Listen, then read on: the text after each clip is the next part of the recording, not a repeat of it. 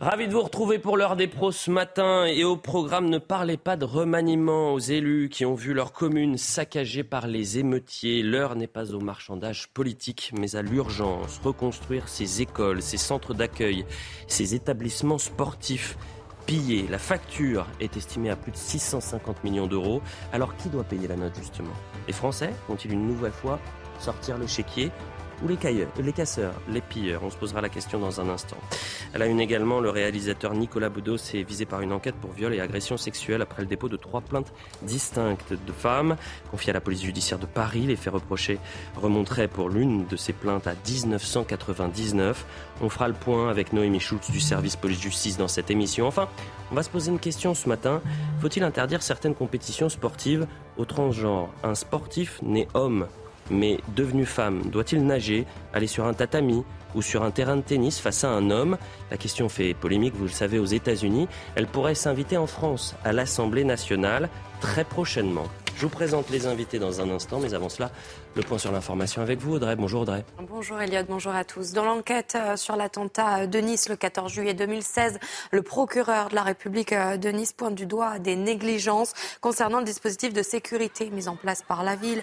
Il demande au juge de requalifier euh, les faits en homicide et blessures involontaires. C'est une information publiée dans le Parisien. Pour rappel, 86 personnes avaient perdu la vie dans cet attentat. Dans le reste de l'actualité, à un an des JO de Paris, Emmanuel Macron réunit la plupart des membres de son gouvernement pour un comité olympique. Au cœur des discussions, la sécurité, les transports et l'image de la France. En effet, entre grève, émeute et l'image renvoyée par la France n'est pas toujours très bonne. Alors, selon vous, que pensent les touristes de notre pays? Écoutez euh, vos réponses. Je ne sais pas, une France en travaux, en tout cas pour Paris. Moi, je ne reconnais pas ma ville, mais euh, après, j'espère qu'ils seront heureux de visiter Paris pour ceux qui viennent ici pour la première fois. Je dirais qu'avec les émeutes compliquées, mais euh, après, ça va être une belle expérience à vivre à Paris, ça va avoir un peu d'ambiance. Si jamais il se passe rien, peut-être que ça se passera bien, donc l'image de la France sera positive. si jamais il arrive des choses, à mon avis, ça risque d'être un petit peu négatif euh, pour nous. Il y a des personnes comme moi, un peu la crainte pour la sécurité, mais bon, à part de ça... Et la canicule continue près de la Méditerranée. Il fera encore très chaud aujourd'hui. Neuf départements euh, du sud-est sont placés en vigilance euh, orange, de l'Hérault aux Alpes-Maritimes et à la Corse. En Corse, justement, où un pic à 42,3 degrés a été euh, enregistré hier en Haute-Corse. Christina Luzzi sur place. Euh, les services de Météo France ont enregistré un pic à 42,3 degrés à Castire, là en Haute-Corse. Hier, euh, les 40 degrés ont été dépassés dans plusieurs autres communes, euh, dont Santa Maria Sique en Corse du Sud, avec un pic à 41,4 degrés. Alors les Corses sont habitués au soleil et à la chaleur. C'est ce que viennent d'ailleurs rechercher ici les vacanciers. Ce n'est donc pas un épisode caniculaire exceptionnel en soi sur l'île. Ce qui est exceptionnel et qui nécessite une vigilance particulière selon Météo France, c'est sa persistance et c'est précisément ce qui exaspère la population, euh, mais également les touristes qui doivent adapter depuis plus de 10 jours maintenant euh, leur journée en fonction de cette chaleur étouffante. Et vous le voyez d'ailleurs derrière moi, euh, le centre-ville est plutôt désert. Les nuits ne sont pas de tout repos non plus puisque les températures y demeurent relativement élevées. Alors aujourd'hui, le mercure devrait encore flirter avec les 40 degrés et selon les prévisions saisonnières de Météo France pour les deux mois à venir, c'est un scénario bien plus chaud que la normale qui se désigne ici. Les Corses et les touristes vont donc devoir encore prendre un petit peu leur mal en patience. Et voilà pour l'essentiel, Elliot. Merci, cher Audrey. Rendez-vous à 11h pour un nouveau point sur euh, l'information, bien sûr. On est avec Dominique Jamais ce matin. Bonjour, cher Dominique. Gauthier euh, Lebret, entretien très intéressant ce matin avec euh, Linda Kebab. Oh, merci. c'est pas... Oui, il y a toujours des, bons interviewés, et pas des, bons interviewés. C'est l'adage qui dit ça. on reviendra sur cet entretien parce qu'elle est revenue sur cette colère des policiers. Elle parle de fronde, oui. De fronde. Euh, et euh, ce lien qui semble rompu avec le président de la République. Philippe Bilger est avec nous. Merci Philippe. Bonjour. Vous avez regardé le Tour de France hier, Philippe Ah ben bien sûr. Mais alors, c'est... Mais moi, je, j'adore le... J'ose pas dire le mot, mais bon, tout le monde se pose la question. Non, mais ils ont tort. De quoi? Du dopage, c'est faux?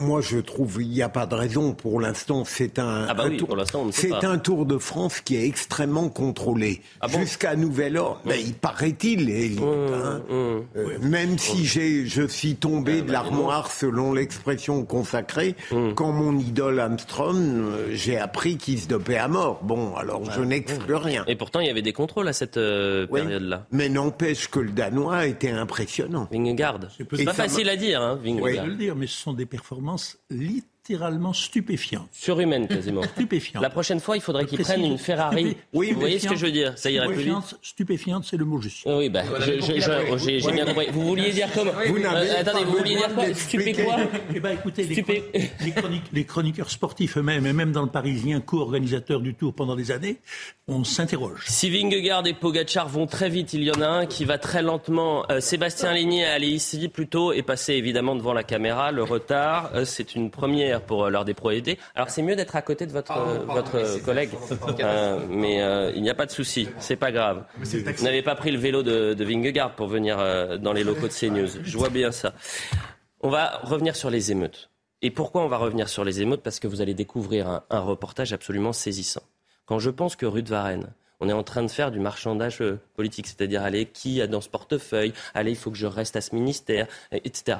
Et que vous avez des élus qui ne savent pas comment ils vont reconstruire leur établissement, qui ont vu des établissements absolument dévastés, des écoles parfois maternelles. On voit le décalage qu'il y a entre euh, euh, l'univers politique rue de Varennes et euh, ces élus, ces Français qui ont été touchés pendant les émeutes. En trois fois moins de temps, il y a eu trois fois plus de dégâts. Vous allez voir ce reportage à Mont-Saint-Martin, c'est en Meurthe-et-Moselle. C'est une commune de 10 000 habitants. Le maire est absolument sous choc, il a fondu en larmes pendant le reportage, lorsqu'il voit son école maternelle dévastée. Reportage d'Adrien Spiteri. La main sur le cœur, le maire de Mont-Saint-Martin craque dans cette école élémentaire brûlée durant les émeutes. Il n'y a pas de mots. Vous savez, quand on, porte atteinte euh, à un outil d'émancipation humaine euh, dans une société humaine, euh, il y a de quoi s'inquiéter, quoi. Du sol au plafond, l'établissement est dévasté. La mairie a également été prise pour cible. Les travaux de réparation ont déjà commencé, mais le préjudice est considérable. C'est une catastrophe. On paye, un lourd tribut, puisque là, la ville est à genoux. Elle est à genoux. Dans le quartier sensible des Bleuets, au milieu des messages hostiles aux forces de l'ordre et de soutien à Naël, les stigmates sont encore visibles, comme ces deux carcasses de voitures brûlées ou ceux préfabriqués de chantiers incendiés. Certains habitants déplorent ces violences. Enfin, j'arrive pas à comprendre qu'il y ait des, jeunes qui soient livrés à eux-mêmes et qui puissent euh, détériorer comme ça. Les enfants, même, ils, ne sortent même pas de la maison parce qu'ils ont peur de sortir. Ils ont, euh, c'est vrai que ça fait peur. Le maire estime à 3 millions d'euros les dégâts dans la ville. Pour une ville de 10 000 habitants, c'est quasiment une grande partie du budget. Euh, je le dis, on a essayé de joindre le maire de, Mont-Saint-Martin. C'est difficile de le contacter. Donc s'il regarde euh, l'heure des pros, parfois il y a des petits miracles. Vraiment, mais on lui donnera euh, toute la place possible. Parce que c'est ces personnes-là qu'il faut entendre aujourd'hui et pas les décideurs qui vous expliquent que finalement ces 100 jours, ces 100 jours d'apaisement ont été une réussite. Euh, c'est pas ces décideurs qui vous expliquent que la nuit du 13 et 14 juillet, effectivement, c'était bien plus calme, mais vous aviez la BRI, le RAID et le GIGN sur le terrain. Et euh, par exemple, Mont-Saint-Martin a été victime euh, de, saccage la nuit du 13 juillet.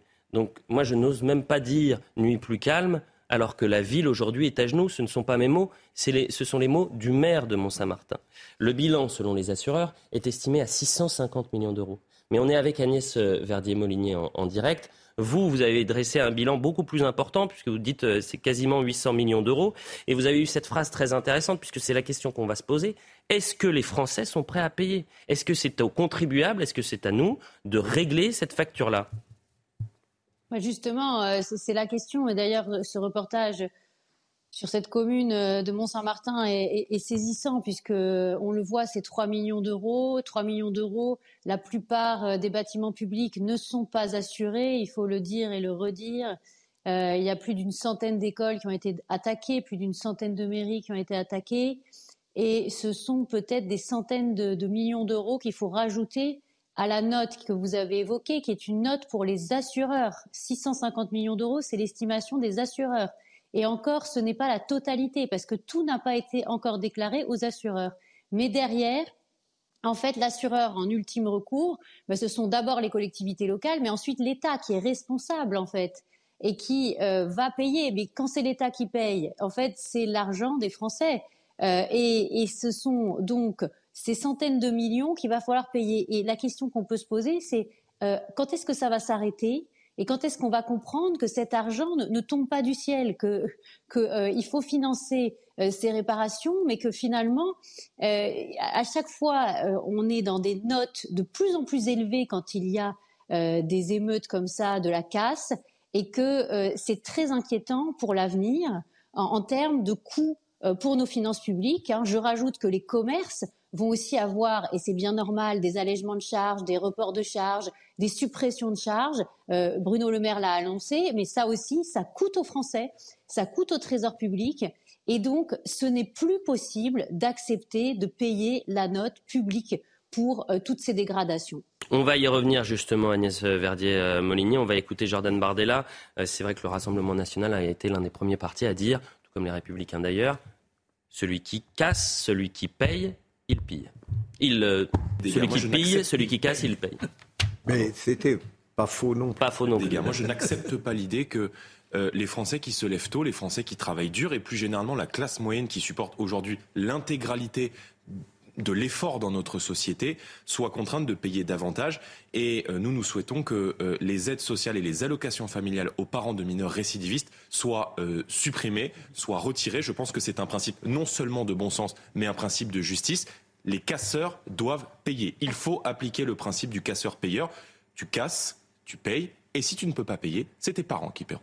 Je me suis emmêlé pinceau, tu casses, tu payes, mais comment factuellement on peut faire, euh, Agnès euh, Verdier-Molinier, pour l'appliquer? Bah déjà s'inspirer de ce que font euh, nos voisins européens. C'est pas la peine d'inventer des choses alors que d'autres, comme par exemple les Britanniques, quand les familles et notamment les mineurs ont des comportements antisociaux, et là on ne peut pas faire plus antisocial que détruire une école, que brûler une salle de sport, que qu'attaquer une mairie et la rendre finalement impropre à, venir sur place pour l'ensemble des citoyens, eh bien c'est tout simple. Les Britanniques ils font comment? Ils, suppriment totalement le, le package euh, d'aide entre guillemets normal et ils font passer les familles dans un programme spécial euh, d'accompagnement avec moins d'aide, avec une obligation de chercher un emploi pour les parents, c'est-à-dire de vraiment être en démarche active de recherche d'emploi, ce qui n'est pas le cas pour plein de familles mmh. dans les cités et les quartiers euh, prioritaires de la ville dont on parle. Hein. Il, faut, il faut rappeler que le taux de chômage euh, à la fois des femmes et des hommes est gigantesque, hein, plus de 16% pour les femmes, plus de 19% euh, pour les hommes. Et puis les, les élèves, les, les, jeunes, les mineurs, euh, ceux qui sont censés aller à l'école dans ce programme britannique, mmh. eh bien, ils doivent être présents à l'école tous les jours, montrer justement qu'ils sont dans une démarche où ils arrêtent de, de s'en prendre euh, aux biens euh, publics, où ils sont finalement cadrés aussi par leur famille. Et donc ça, ça fonctionne très bien. C'est-à-dire que nous, en fait, il y a des droits de manière quasiment infinie, des aides qui sont versées, des APL, des logements sociaux, du RSA, des mmh. allocations familiales, mais en face, il n'y a pas de devoir. Alors que dans tous les pays du nord de l'Europe, il y a des devoirs. Le devoir, par exemple, que si on, si on peut, euh, eh bien, si on vous propose un emploi, eh ben, on prend cet emploi. Les Danois, par exemple, si vous déposez pas deux CV par semaine, vous avez des suppressions d'indemnités chômage. Si, alors, c'est pas supprimé entièrement, mais il y a des réductions. On voit, c'est plus contraignant c'est beaucoup plus contraignant. Et, vous voyez, c'est très intéressant ce qui s'est passé dans les mairies, parce que par exemple, le maire de Valence, euh, dernièrement, il a dit, voilà, maintenant on supprime toutes les aides locales à ceux qui ont cassé, aux parents de mineurs euh, qui, qui finalement euh, euh, ont participé aux, détériorations.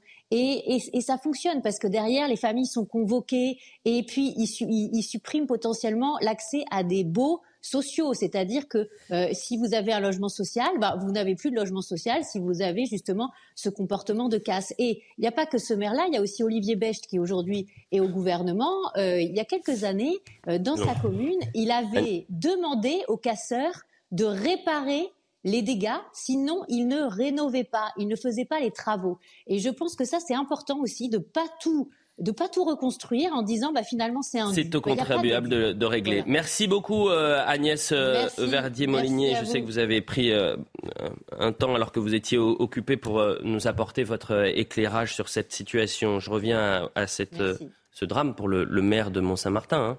Euh, voilà ce qu'il disait. Il y a eu un centre pour autistes incendiés, la maison médicale, la maternelle attaquée, le collège attaqué, la buvette et le clubhouse du club de foot qui sont partis en fumée, la mairie saccagée et l'école aujourd'hui. C'est insupportable. Il n'y a pas de mots qu'ils viennent, il parle du président de la République, qu'ils viennent se rendre compte de ce qui se passe ici sur un territoire que je considère oublié. On va revoir la séquence euh, où ils découvrent cette euh, école dévastée et, et ils font en larmes.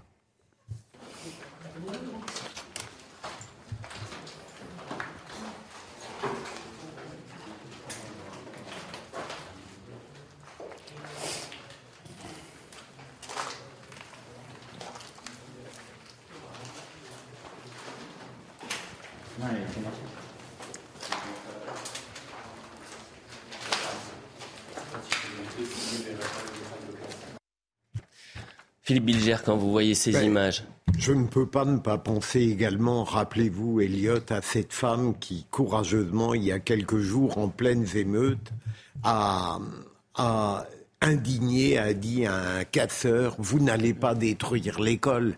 Euh, ce maire est très émouvant, mais je le rejoins totalement et votre sujet euh, est tout à fait pertinent. On en a assez de payer alors que derrière tout cela, il y a une responsabilité, il y a une incurie de l'État. Euh, il n'y a pas de raison de réparer par l'impôt ce qui résulte ou de l'inertie ou de l'impuissance ou du manque d'exécution d'un État dépassé. Parce qu'en plus, il y a euh, une question, ça va être le consentement à l'impôt. Les gens vont dire à bout d'un moment, mais attendez, stop. Euh, je ne vois pas pourquoi là, aujourd'hui, on va devoir régler, alors que dans, trois semaines, si on a de nouvelles tensions, il va se passer la, la même chose. Déjà, ils considèrent que les services publics, malgré la charge fiscale, ne marchent pas, ils ne comprennent pas Fiatus. Après, si vous attendez que les casseurs euh, remboursent, l'école ne sera jamais reconstruite. Évidemment, ça pose la question, je suis ah d'accord avec vous, du consentement à l'impôt.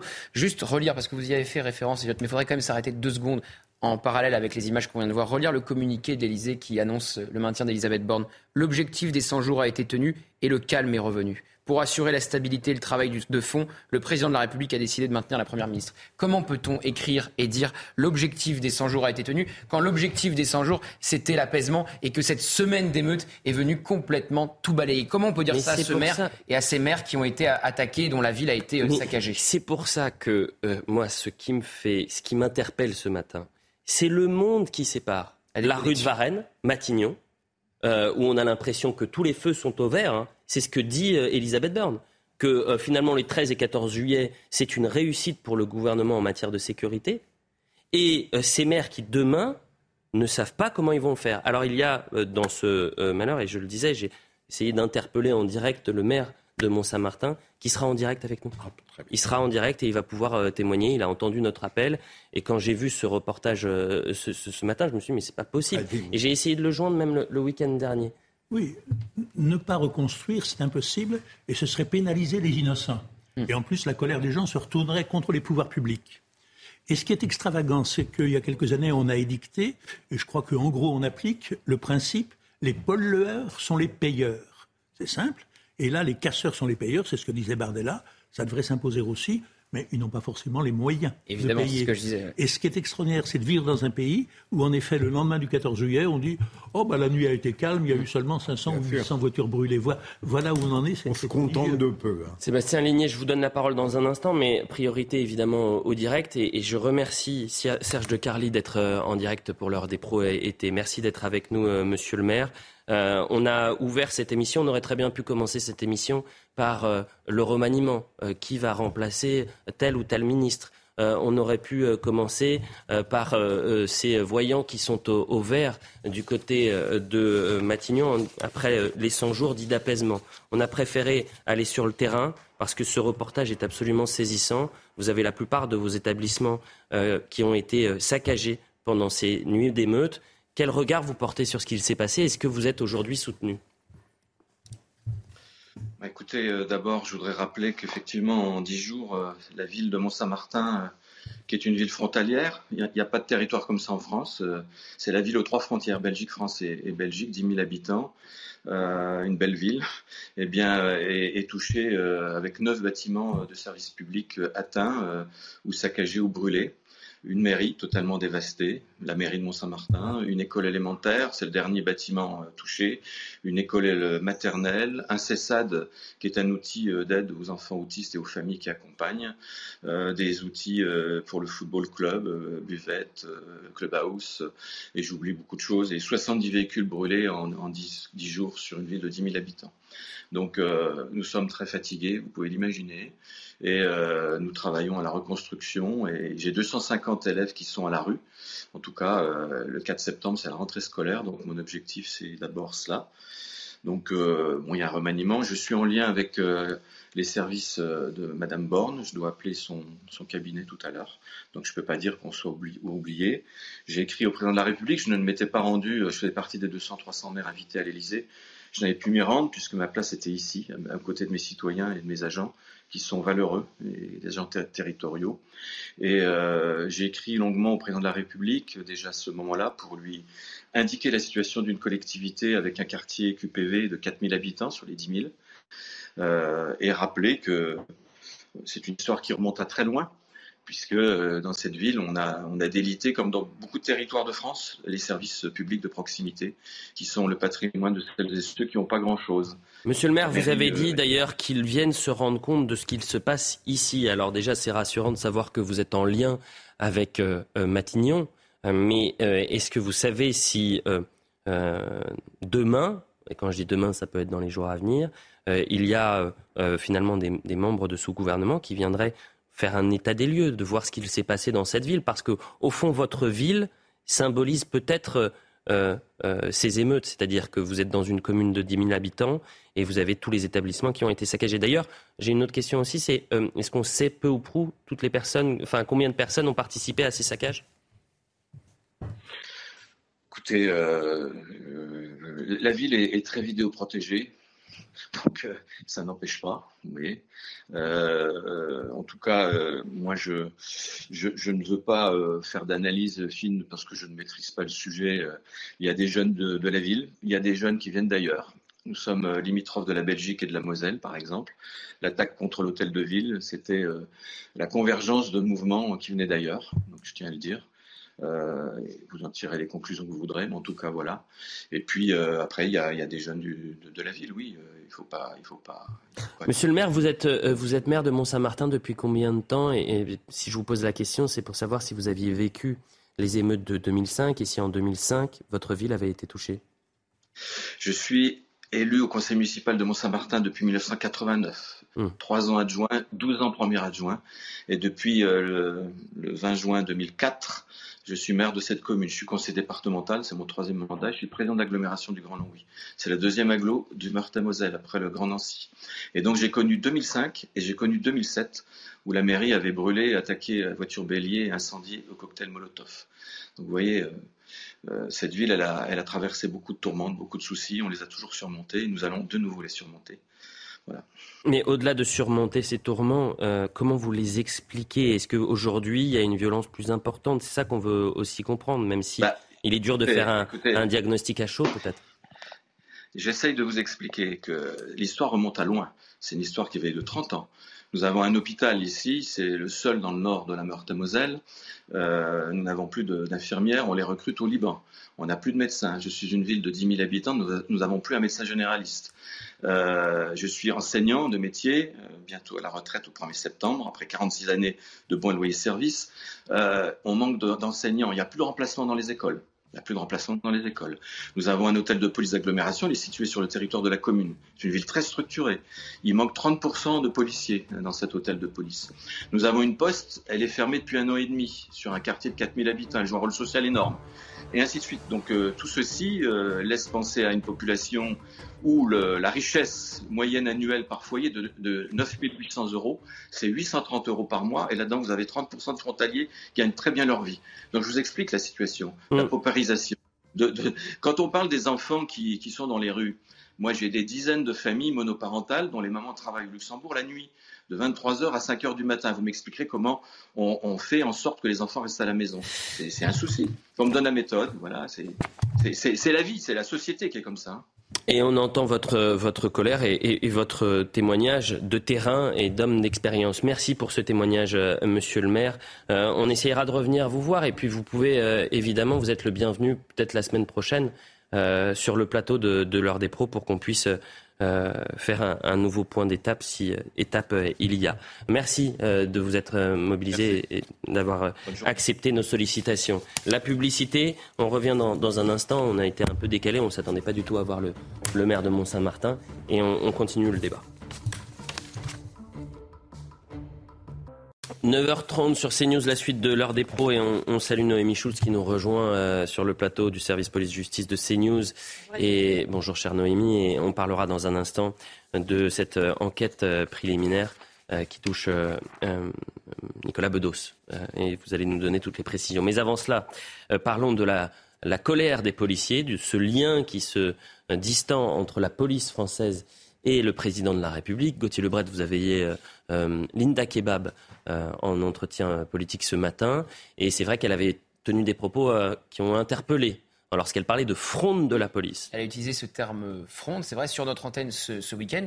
Ça a fait beaucoup de bruit, notamment euh, sur les réseaux sociaux. Et effectivement, c'était à mettre en miroir avec les propos de Jean-Luc Mélenchon, qui disait que les policiers finiraient par se retourner contre Emmanuel Macron. Donc on avait ces deux déclarations au même moment. Donc je lui ai demandé si, quelque part, elle ne donnait pas raison à Jean-Luc Mélenchon. Vous voulez écouter sa réponse bah, Oui, bien sûr. Allez-y. Euh, alors, est-ce qu'elle assume ses propos ou est-ce que finalement elle revient sur, ces, sur le lien ce, terme Emmanuel Macron On entendra tout, ne spoilez pas tout. D'abord sur la fronde. Il y a euh, énormément euh, de mécontentement de la part des policiers, très légitimement, après les paroles qui ont été tenues, notamment les paroles politiques, suite à l'affaire de Nanterre, l'affaire dite Naël. Il y a évidemment euh, ce lâchage hein, du président de la République qui avait dit à ce moment-là que les faits étaient inexcusables et donc d'office écarter euh, toute notion de légitime défense ou euh, de respect du Code de sécurité intérieure. Il y a évidemment cette détention provisoire que peu de policiers comprennent. Et pour ma part, je veux vous le dire très sincèrement, je la comprends très difficilement concernant les conditions requises pour le placement en détention provisoire. Et ça reste un élément en fait qui perturbe énormément. Vous pensez que c'est pour calmer les émeutiers qu'il est en détention ouais, provisoire Ça n'a pas fonctionné, ceci dit. Euh, il y a évidemment la question du trouble à l'ordre public. Non, mais s'il avait été libéré, peut-être qu'une nouvelle série d'émeutes aurait éclaté dans le pays. Vous pensez vraiment que ça aurait pu être pire?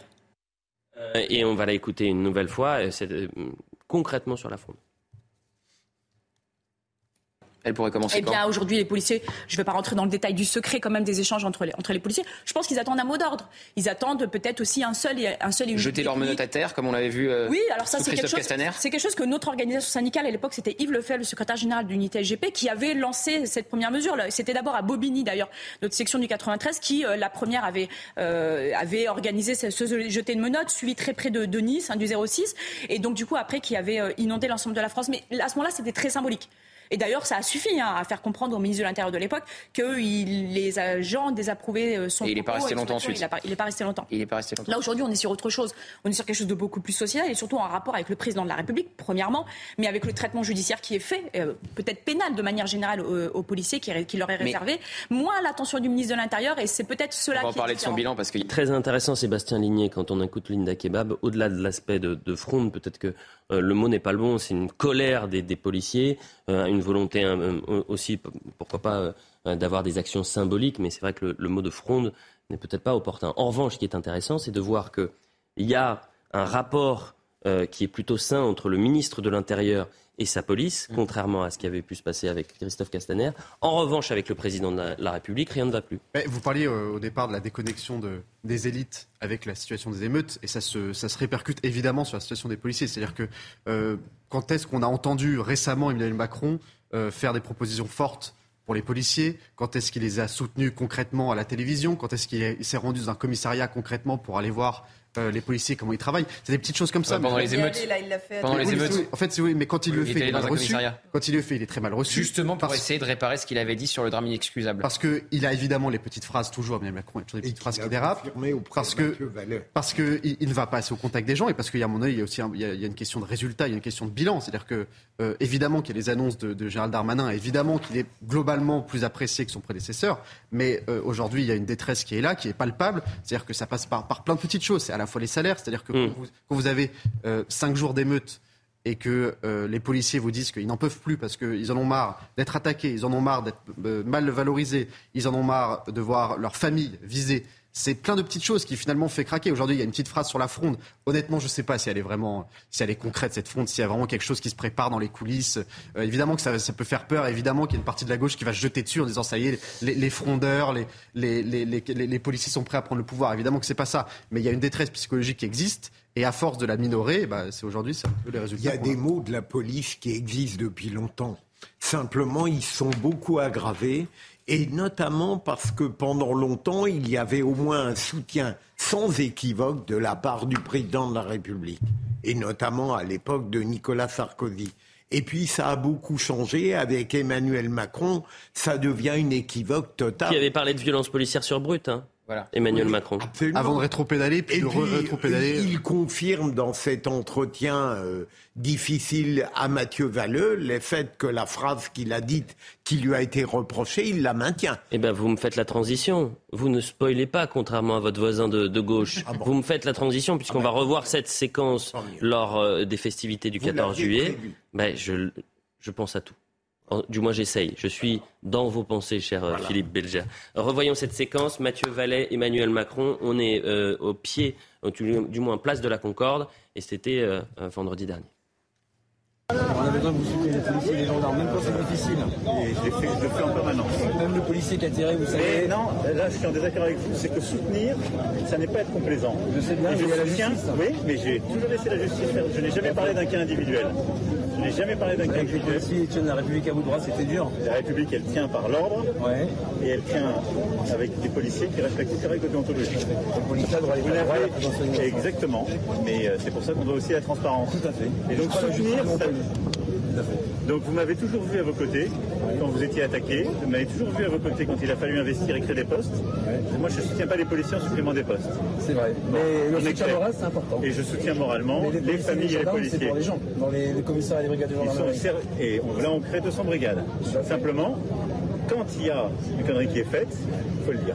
Et sinon, ça va de voir certains élus, notamment de l'extrême gauche, qui font la Non, mais ça, il faut pas. Les slogans euh, intolérables que je ne vais même pas répéter qu'on a entendu, il faut être intraitable parce que la police, je dis toujours, elle sert l'ordre républicain. La police, ça n'est pas un camp. Exactement. Elle sert la loi de la République. C'est pas une bande, exactement. C'est au-dessus. En tout cas, vous avez défamé des hommes qui sont fiers de leur pays. Et moi, je suis fier d'eux. Et on est fiers de leur famille. Merci. Merci beaucoup. Merci beaucoup. Merci. Est-ce que vous avez déjà serré la main d'une personne pendant plus d'une minute trente Le lien ne veut pas être rompu par le président. On garde la main. C'est là où il est effectivement euh, très fort, puisqu'il arrive à calmer la colère de Mathieu Vallet, qui voulait sans doute une séquence un peu plus frontal avec. Euh, c'est pas ce qu'il m'a dit. Hein, euh, pour le coup, il est venu le vendredi. À, le... Il arrive quasiment à le convaincre, alors qu'effectivement, quand il dit je n'ai jamais parlé euh, d'un cas individuel, évidemment qu'il a parlé d'un cas individuel quand il parlait du drame inexcusable depuis Marseille où il était en déplacement à ce moment-là. Vous le rappeliez, on a un président de la République qui, quand il est sur brut, parle de violence policière en disant que ce terme existe, peut exister, et ensuite il rejette ce terme quelques mois plus tard. C'est d'ailleurs pour ça qu'il était allé dans un commissariat, c'était pour essayer euh, d'effacer euh, sa sortie sur le drame inexcusable. Mais évidemment, quand il parle de conneries, d'ailleurs, on peut s'arrêter sur ce terme. Hein. Peu importe du point de vue euh, dans lequel on se place, peu importe ce qui arrivera ensuite à ce policier et ce que dira le jugement, ce terme connerie, qu'il a employé deux fois en quelques jours, n'est pas le bon. Il y a une sorte de ras-le-bol du côté des forces de l'ordre quand on est sorti de la séquence des retraites, non pas des émeutes, Rappelez-vous cette lettre ouverte des syndicats de police qui a appelé à rencontrer le président de la République.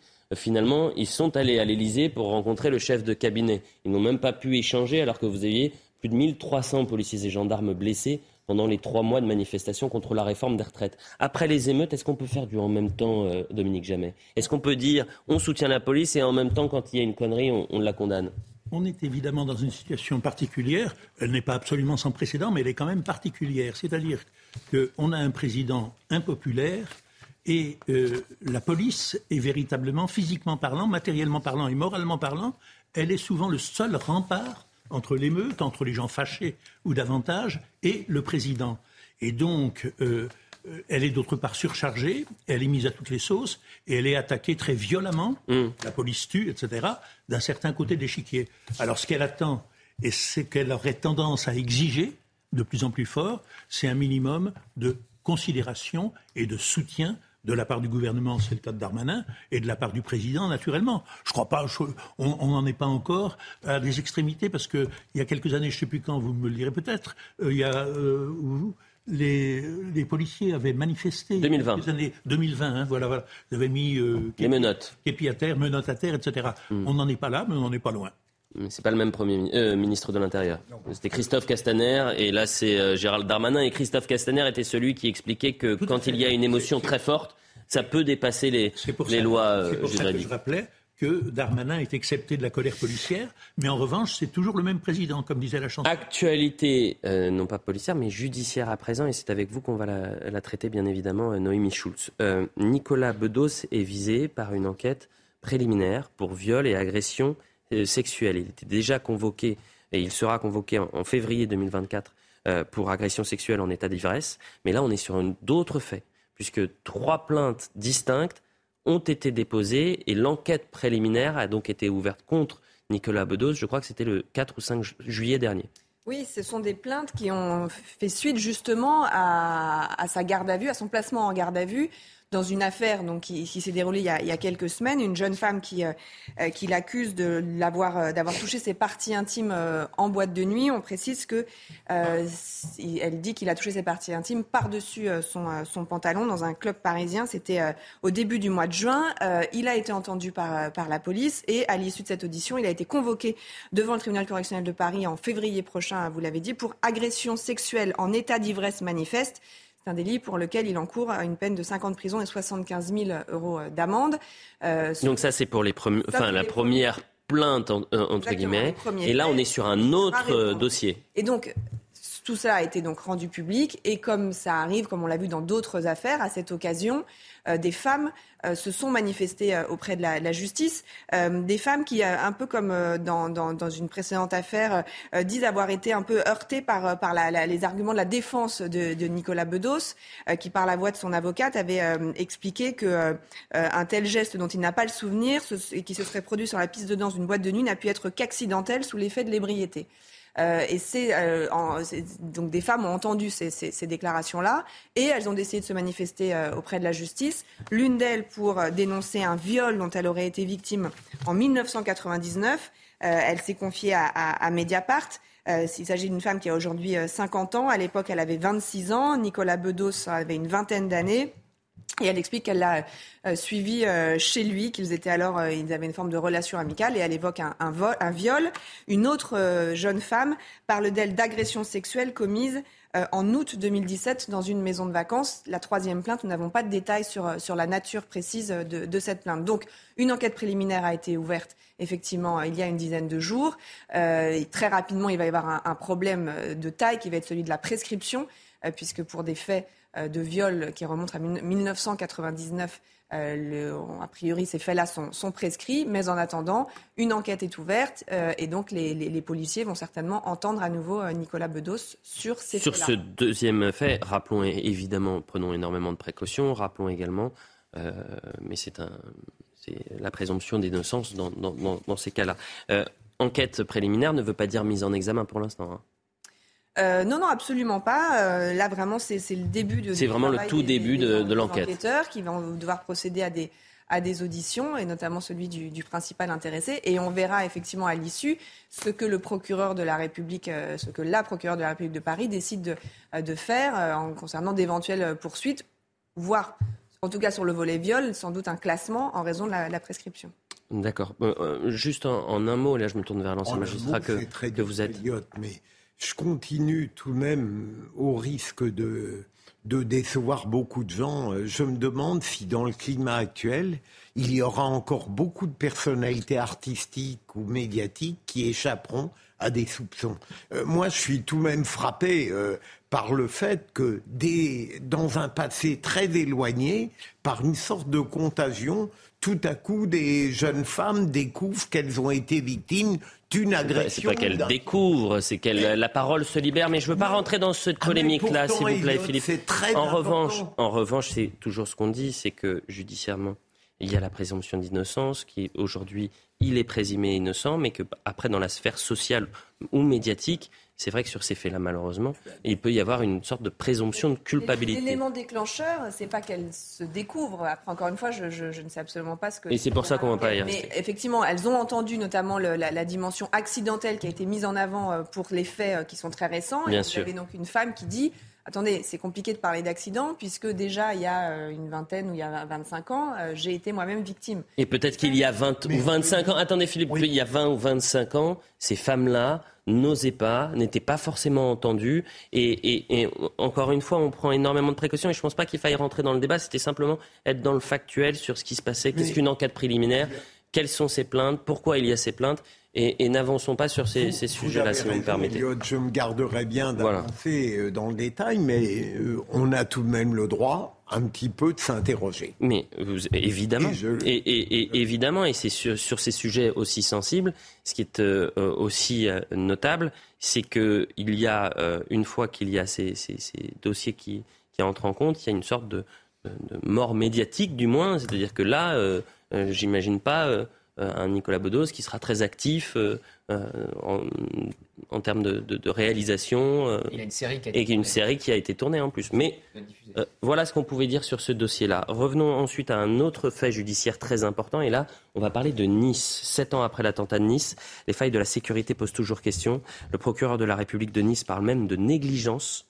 selon une information, le Parisien, il demande au juge qui enquête de requalifier les faits euh, en homicide et blessures involontaires. On va voir le sujet de Sarah Varny et vous allez nous expliquer qu'est-ce que ça change concrètement. C'est un nouveau rebondissement dans l'affaire de l'attentat de Nice où le dispositif de sécurité était pointé du doigt.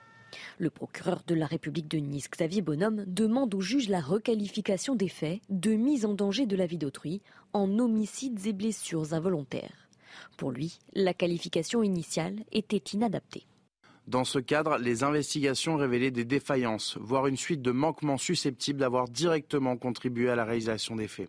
Ce soir-là, 30 000 personnes étaient attendues sur la promenade des Anglais. L'attentat au camion bélier a fait 86 morts et des centaines de blessés. Dès le lendemain, la question du dysfonctionnement dans la sécurité de la promenade était au cœur du débat. Et une enquête indépendante de celle portée sur le volet terroriste est ouverte. L'actuel maire Christian Estrosi est notamment mis en cause comme témoin assisté. L'information judiciaire met alors en évidence des éléments nouveaux constitutifs des délits d'homicides et blessures involontaires. Les manquements constatés apparaissent pouvoir être plus exactement appréciés comme relevant de fautes caractérisées d'imprudence ou de négligence, susceptibles d'avoir exposé autrui à un risque d'une particulière gravité. Une requalification saluée par l'avocate de l'association Promenade des Anges et de plusieurs parties civiles, qui avait formulé deux mois plus tôt une demande d'acte en ce sens un nouvel espoir de réponse pour les familles de victimes. Vous avez suivi euh, le, procès à Noémie Schulz. Qu'est-ce que ça changerait, cette requalification? Pour les victimes, pour les familles de victimes, c'est énorme. En fait, ce qu'on a vu euh, beaucoup au, procès, c'est que euh, le principal accusé de est mort, donc il n'était pas jugé, que les personnes euh, jugées étaient, pour certaines, assez éloignées de, la commission de l'infraction. Et, ce qu'on entendait beaucoup dans la bouche des partis civils, c'était ce besoin d'avoir des réponses sur comment cet attentat avait pu avoir lieu et faire autant de victimes. Vous savez, il y avait notamment la question du fait qu'il n'y avait, enfin, le, fait qu'il n'y avait pas de plot de béton qui empêchait le camion de euh, pénétrer sur la promenade des Anglais. Euh, on se souvient qu'à l'époque, on est quand même en, à l'été 2016, qu'il y a déjà eu les attentats de, euh, du 13 novembre, les attentats de janvier 2015 aussi. Donc on est dans un contexte terroriste très élevé, euh, qu'on sort de la de la coupe de de, l'euro 2016. De l'euro 2016, pardon, euh, dans, pour lequel il y avait eu des conditions de sécurité euh, très importantes. Et clairement sur ce 14 juillet, il semblerait que euh, on n'ait pas du tout mis le même niveau de, de sécurité pour assurer la, la, la, protection des milliers de personnes qui se sont rendues sur la promenade des Anglais. Et donc vous aviez vraiment, on sentait une colère très forte chez certains proches de victimes et certaines victimes Comment est-ce possible que ce camion ait roulé sur euh, plus de 2 kilomètres euh, sans être euh, arrêté? Pourquoi n'y avait-il pas plus de policiers? Pourquoi n'y avait-il pas des plots pour empêcher l'entrée? On a entendu Christian Estrosi qui est venu au, procès et qui, a été entendu hein, comme, témoin et qui est venu dire que d'abord c'était pas forcément de, son ressort et puis qu'on ne savait pas à l'époque les histoires de, de plots en béton. Enfin une défense qui n'a pas vraiment convaincu les, les parties civiles. Et là effectivement ça, ça relance parce que on ne savait pas si cette enquête aboutirait au renvoi de certaines personnes, notamment Christian Estrosi, devant la justice, s'il y a une requalification. Parce que là, c'est une demande, c'est ce que demande le procureur de la République de Nice. Il faut voir maintenant ce que décident les juges d'instruction. Mais si tel était le cas, il demande aussi qu'il y ait plein de nouveaux actes judiciaires, des nouvelles auditions, qu'on entende 60 policiers notamment euh, qui sont intervenus, euh, qui, étaient qui sont intervenus ce, ce soir-là. On peut imaginer peut-être à terme le renvoi de Christian Estrosi, de celui qui était le maire à l'époque puisque Christian Estrosi était adjoint, du préfet et du directeur de cabinet devant la justice. Alors, ce qui serait une première, j'imagine, pour une, ce, qui serait une première pour un, attentat terroriste euh, dans cette euh, période-là, où la responsabilité euh, de, de, l'État, ou en tous les cas des institutions, serait engagée. concrètement? Pénalement, je veux dire. Bah, Qu'est-ce qu'il risque bah. Pour homicide et blessure involontaire, euh, la peine, elle est de. Estrosi, concrètement, qu'est-ce qu'il risque pénalement si. Euh, bah, il risque une condamnation. Bah, S'il est renvoyé. Bah, mais quoi concrètement bah, En fait, je peux vous dire, je peux vous donner la peine prévue par le code pénal. L'homicide. Euh, après, ah il y a des circonstances aggravantes. C'est le maire en question. il risque, il, risque de la, il reste de la prison, il risque de l'inéligibilité. Non, il partira pas en prison. Si des fautes ont été commises par les chargés de la sécurité et qu'elles sont constatées, je pense que cela débouchera sur des conséquences financières avant tout, des dédommagements. Alors, les que l'État. Mais euh, je pense que le sujet vraiment là, en tout cas pour les victimes, c'est pas, pas, pas, pas un problème d'argent, c'est vraiment la question de y a-t-il des personnes responsables et, et, des, condamnations. Voilà. C'est parce que je vous dis. Je me demandais sur quelles conséquences cela déboucherait. Ah, les conséquences pour moi, si un, si un maire est condamné oui.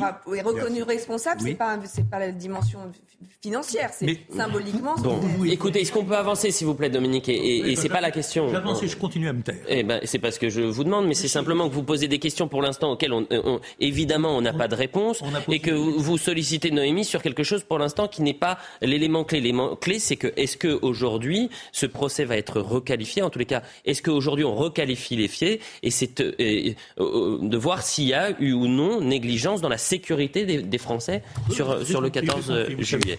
Merci euh, à, vous, Noémie, pour ces, points judiciaires. Il est quasiment 10 heures. On va saluer Sébastien. Euh, dans un instant, deux responsables politiques vont nous rejoindre sur le, plateau. On va parler de l'électricité. Euh, on va parler des OQTF. Vous avez vu la séquence aussi, on aura pas mal de politique parce que Meir Habib, vous avez vu l'échange qu'il y a eu à l'Assemblée, Meir Habib qui a voulu interpeller Rima Abdul Malak. Il n'a même pas eu de réponse de la ministre de, l'Éducation. C'est Isabelle Rome qui a répondu. Il n'a pas répondu sur sa question. Il n'a même pas répondu non plus. Allez, la publicité, on revient à 10h. Elliot, je comprends. Quasiment 10h sur CNews, le point sur l'information, Audrey Berthaud. Rebonjour Elliot. Emmanuel Macron a réuni euh, tous ses ministres hier soir pour un dîner à l'Elysée. Plusieurs euh, sont en sursis dans l'attente euh, des ajustements imminents d'Elisabeth Borne.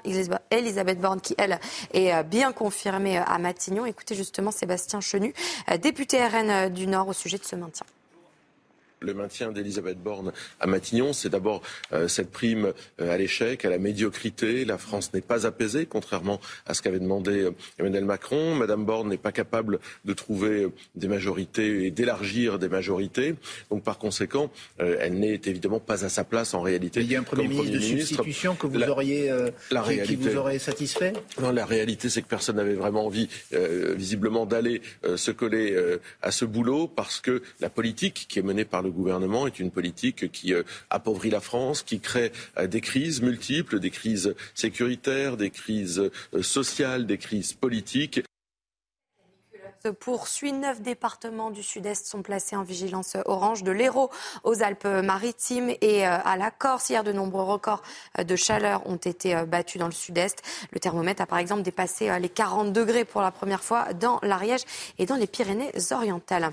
Et puis en Grèce, il fait également très chaud. Les pompiers continuent la lutte contre les incendies. Deux feux continuent de prendre du terrain à l'ouest d'Athènes.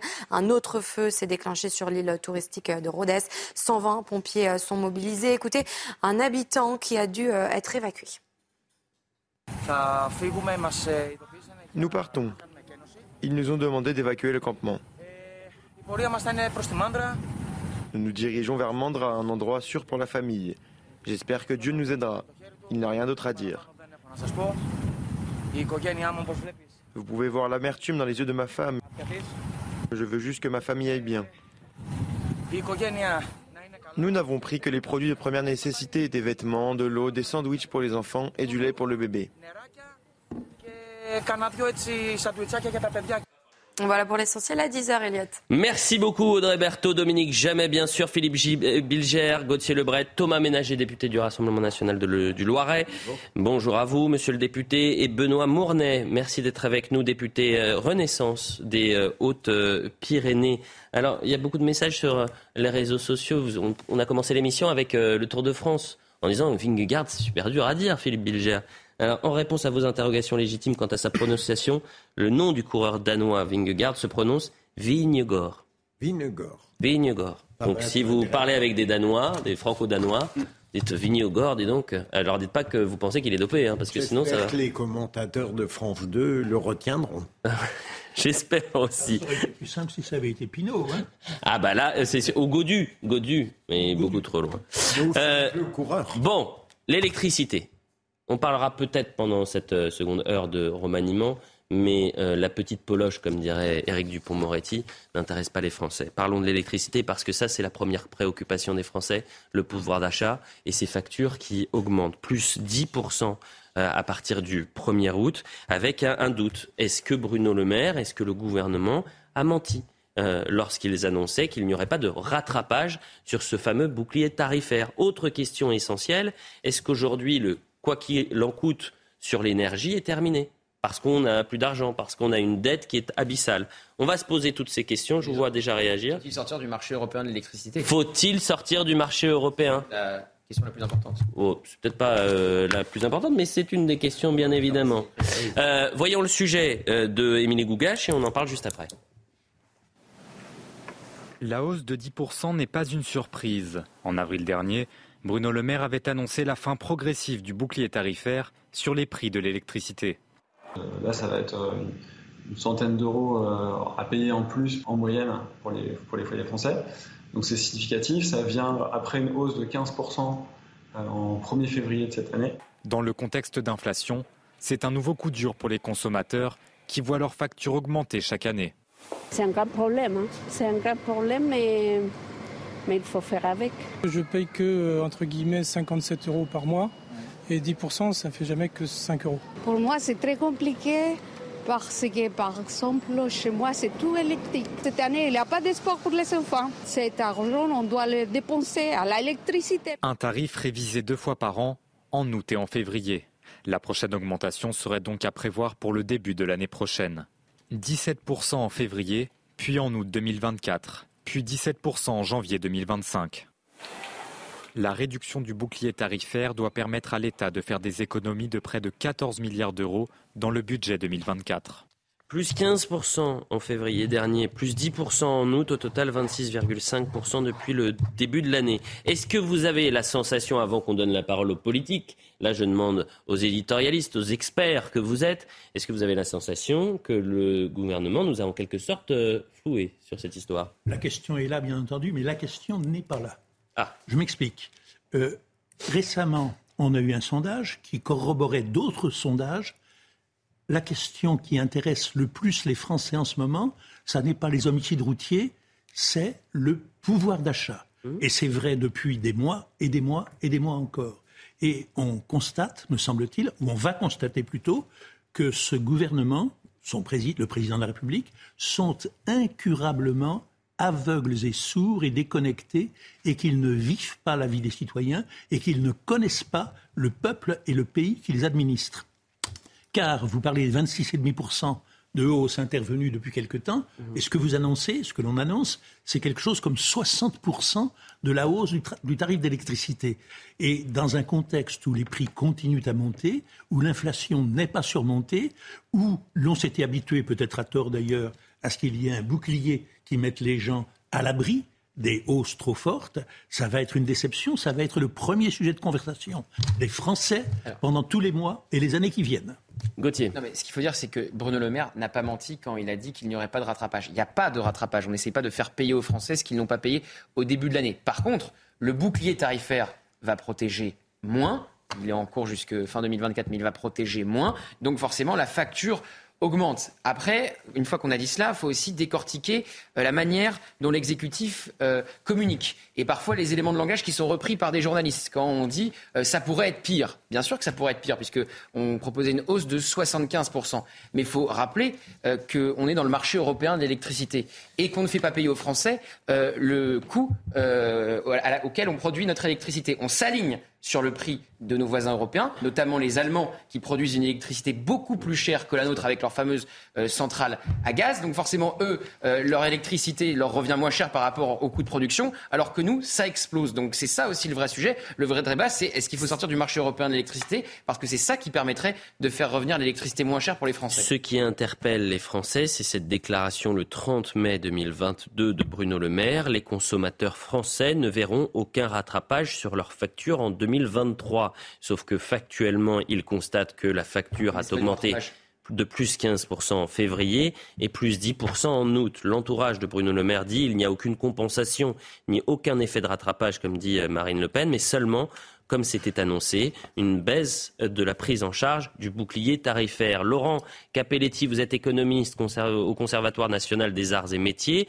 Euh, qui dit vrai? Est-ce qu'aujourd'hui, euh, il fallait s'attendre à cette hausse nouvelle hausse de 10% à partir du 1er août? Oui, bonjour. Euh, ben, je dirais que c'est de la sémantique, là. Hein. C'est-à-dire que on peut, on peut voir le verre à moitié vide ou à moitié plein. C'est-à-dire que logiquement, la CRE, la Commission de régulation de l'énergie, c'est elle qui propose les augmentations de tarifs, a proposé en début d'année une augmentation des tarifs de l'électricité de quasiment 100%, 99%. En raison du bouclier tarifaire, euh, donc il y a eu une augmentation de 10% en février et il est proposé 15% donc euh, euh, en août. C'est-à-dire qu'en réalité, il n'y a pas d'augmentation de 75%. Voilà. ce qui fait que les factures vont augmenter pour les Français, hein, pour les ménages en moyenne, de 150 euros par, par an. Si l'application de l'augmentation proposée par la Commission de régulation de l'énergie avait été appliquée, ça aurait été 1500 euros par an. Donc, euh, il y a une diminution d'un côté, effectivement, du bouclier tarifaire, mais qui existe toujours. Euh, sinon, l'augmentation aurait dû être de 100%, 99% en réalité. On peut dire aussi, euh, d'un autre côté, qu'il y a quand même, effectivement, un rattrapage, une diminution, on va dire, du bouclier tarifaire. Bon, bah, euh, donc toute la question est, sémantique. On va écouter euh, euh, Monsieur Le Floch Prigent, qui est l'ancien patron d'EDF, et qui dit qu'il faut sortir du marché européen. C'est pas compliqué. Il faut sortir, ah, comme le font certains pays. Eh à tout moment, on peut dire, eh bien, écoutez, nous avons une situation difficile qui était prévue. Il n'y a rien dans les traités qui nous oblige à être dans le marché de l'électricité européen. Rien. Et nous partons à tout moment, comme l'ont fait les euh, Portugais et les Espagnols, et nous revenons au coût. Et d'ailleurs, tout dernièrement, j'ai entendu le ministre de l'économie dire il faut que notre prix revienne au coût réel, et le coût réel n'est pas aujourd'hui euh, au coût actuel, au, prix actuel, loin de là. Et euh, par ailleurs, le président de RTE a dit oui, il faudrait que nos prix reviennent au coût. Donc le problème aujourd'hui, c'est que le, la décision politique, c'est de dire, eh bien, nous avons des coûts très faibles de notre électricité en France. Il faut que ces coûts, qui ont été payés par le contribuable, se, se retrouvent dans les prix payés par les contribuables. C'est ça le sujet, et c'est par conséquent le retour sur ce qui est considéré comme un tabou qui est la loi NOM et la rente. Et il faut revenir là-dessus. C'est relativement simple. C'est prévu dans la loi NOM. Alors, qui est responsable? Est-ce qu'on n'y peut rien? Est-ce qu'aujourd'hui euh, le gouvernement soutient suffisamment les, Français sur cette euh, hausse des factures d'électricité? Est-ce qu'on peut faire plus? Est-ce qu'on peut faire mieux? Et là, c'est la parole aux politiques. Donnons la parole à la majorité. Bruno Le Maire, selon vous, a-t-il menti? Oui ou non?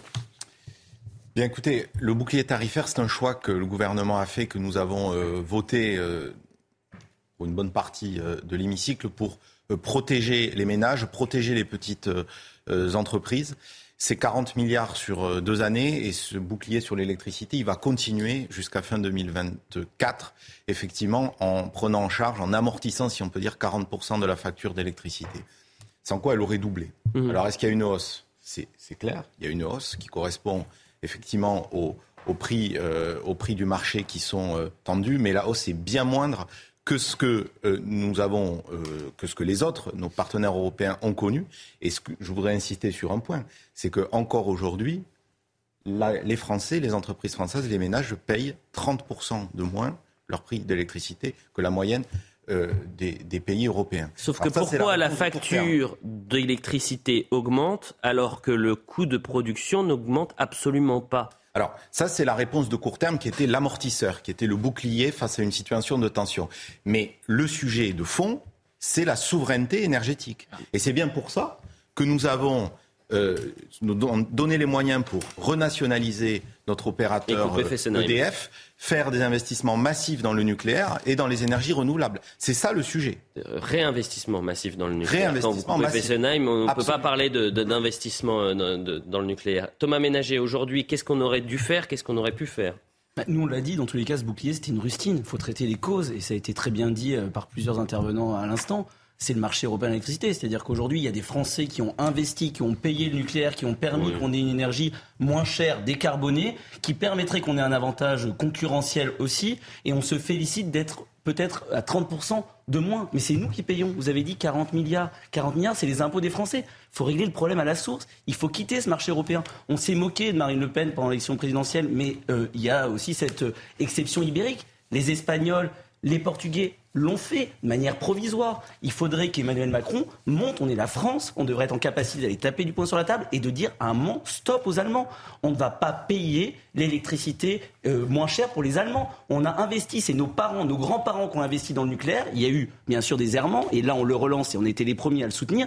Mais aujourd'hui, il faut traiter les causes. C'est ça le problème aujourd'hui. Donc, euh, dans tous les cas, pour les Français, ils s'en fichent, ils s'en fichent totalement de la sémantique, savoir s'il y a du rattrapage ou pas. Dans tous les cas, eux, ils vont être rattrapés sur leur, leur, leur, facture et ça sera 150 euros de plus avec cette nouvelle hausse. Alors, vous appelez Rustine, ce qui était quand même une des mesures de protection et effectivement, ça a coûté 110 milliards. auraient été plus crédibles s'ils avaient voter le budget, notamment sur les boucliers tarifaires. On n'a pas pu voter le budget, il y avait 49-3. Bon, euh, mais enfin, enfin on, a, on a eu ces mesures de court terme. Ensuite, à moyen, à moyen long terme, moi je suis d'accord avec vous, il nous faut décorréler le prix du gaz et le prix de l'électricité, c'est dans l'intérêt du pays. Mais quand vous êtes dans un marché commun, vous pouvez pas dire, euh, ah ben tiens, tel bien, tel service, ça, m'arrange qu'on soit en commun et tel autre, ça m'arrange pas. Si vous voulez, on est solidaire au niveau européen sur l'électricité. L'Espagne et le Solidaire ou soumis Solidaire ou soumis Certainement pas. Solidaire ou soumis au, diktat euh, allemand aujourd'hui sur l'électricité Non, je par ne pas ces propos parce que quand on avait nos centrales en partie à l'arrêt, on était bien content d'aller chercher euh, de l'électricité euh, en Allemagne qu'on a importée pendant, pendant les pics euh, de cet hiver, et ce qui a mm. évité euh, ce que tout le monde craignait à un moment donné. Les coupures. Les coupures. Bon, donc la réponse de court terme, c'est la protection. Mm. À moyen et long terme, c'est reconquérir toute notre souveraineté sur l'énergie, sachant qu'on importe 60% de ce qu'on consomme encore en énergie, hein, le pétrole. Mais euh, sur l'électricité spécifiquement, c'est la loi sur le nucléaire, les énergies renouvelables. Et encore une fois, nous payons 30%, vous l'avez dit vous-même, de moins que nos partenaires européens. Et ça coûte aux Français, c'est 40 milliards. Cher Gauthier. bien les Français ça, c'est les mesures de qui ont été financées, vous le savez pertinemment, par euh, la taxe sur le super profit sur euh, les. On a encore plein de sujets. Donc. vous parlez de solidarité, mais quand, quand l'Allemagne et le chancelier Schröder décident de se rendre complètement dépendants au gaz russe pour ensuite aller pantoufler chez Gazprom et renoncer juste au moment où euh, les chars russes rentrent en Ukraine, il n'y avait pas de solidarité européenne là quand les Allemands ont décidé de se rendre complètement dépendants au gaz russe. Pourquoi est-ce qu'on serait solidaire des Allemands qui ont décidé eux-mêmes à un moment donné de se rendre complètement dépendants au gaz russe? Et ça a continué d'ailleurs avec Angela Merkel. Je préfère les choix que la France a fait bah, en matière d'énergie, que, que l'Allemagne a fait, euh, pour des raisons à un moment donné euh, un peu électoralistes, de sortir du nucléaire, à mon avis, qui est une folie, parce qu'aujourd'hui, on a besoin d'un mix énergétique, et l'énergie décarbonée euh, totalement pilotable, c'est le nucléaire. Après, on défend le renouvelable. Si mes souvenirs sont bons, Elisabeth Borne, en 2019, s'était félicitée de la coupure de, de couper Fessenheim. rendu compte. Pardon Faites, euh, attention, parce que je crois que la première ministre, en 2019, se félicitait au moment de la coupure de Fessenheim. Oui, mais alors, vous savez, c'est toujours, on réécrit l'histoire. Ah non, je ne réécris pas, c'est qu'on ne l'oublie pas, l'histoire. Et en 2011, on a, la mémoire on a Fukushima, hmm. on a une onde de choc mondiale euh, une émotion euh, qui, a, qui, a, qui, a, mis un coup d'arrêt à un moment. Non, mais qui a mis un coup d'arrêt, y compris en France où il y a eu des, des errements de politique, effectivement, sur euh, stop and go. Mais enfin, l'énergie nucléaire en France, c'est une chance. Et là, on est absolument sans ambiguïté, parce que non seulement le Aujourd'hui, c'est ça que je veux dire. Aujourd'hui, vous êtes sans ambiguïté du côté de la majorité. J'ai ah. l'impression que sur le nucléaire, il y avait une certaine ambiguïté qui n'existe plus. Mais il y a eu un s'est rendu compte total d'Emmanuel Macron. Je... Il est passé de fermer oui, voilà, mais j'essayais de mettre un peu plus de forme, vous voyez. Euh, Elliot, euh, vous m'avez inquiété un millième de seconde quand vous nous avez qualifié d'experts. Peut-être que Dominique Jamel est, mais moi, heureusement, je ne le suis pas. J'avais deux questions. Non, moi, je il y en a une sur le mensonge de Bruno Le Maire, euh, Gauthier. de manière limpide, m'a convaincu. J'ai l'impression qu'on ne peut pas considérer que Bruno Le Maire a menti. En revanche, je, je ne vois toujours pas pourquoi on ne pourrait pas sortir, pardon monsieur le député, du marché européen de l'électricité. Euh, je dois être un peu lent ce matin. Voilà. Rappelons que l'Espagne et le Portugal sont sortis de manière temporaire. Le marché commun, me semble-t-il, n'est pas décisif. On pourrait faire une exception.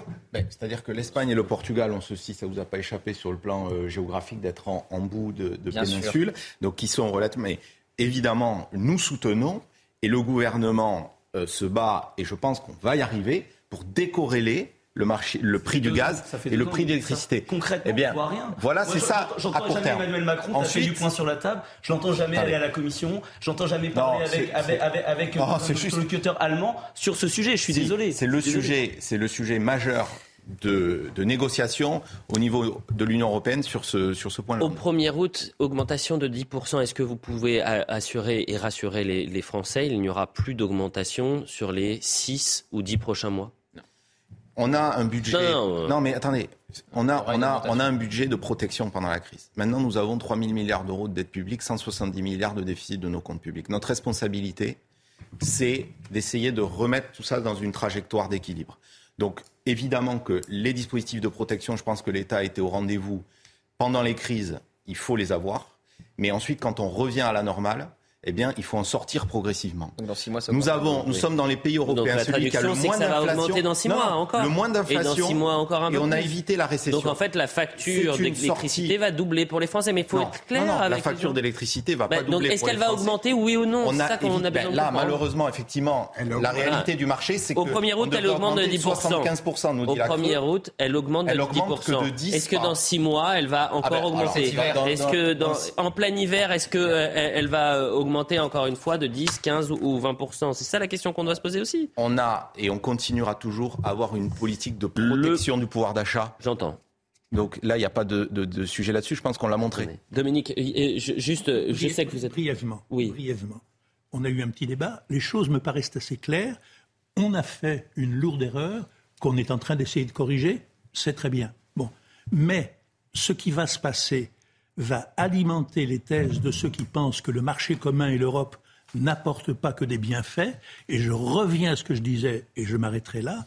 Les gens, les Français, les Français, vous connaissez cette espèce, les Français vont essayer de comprendre le pourquoi de la hausse des factures.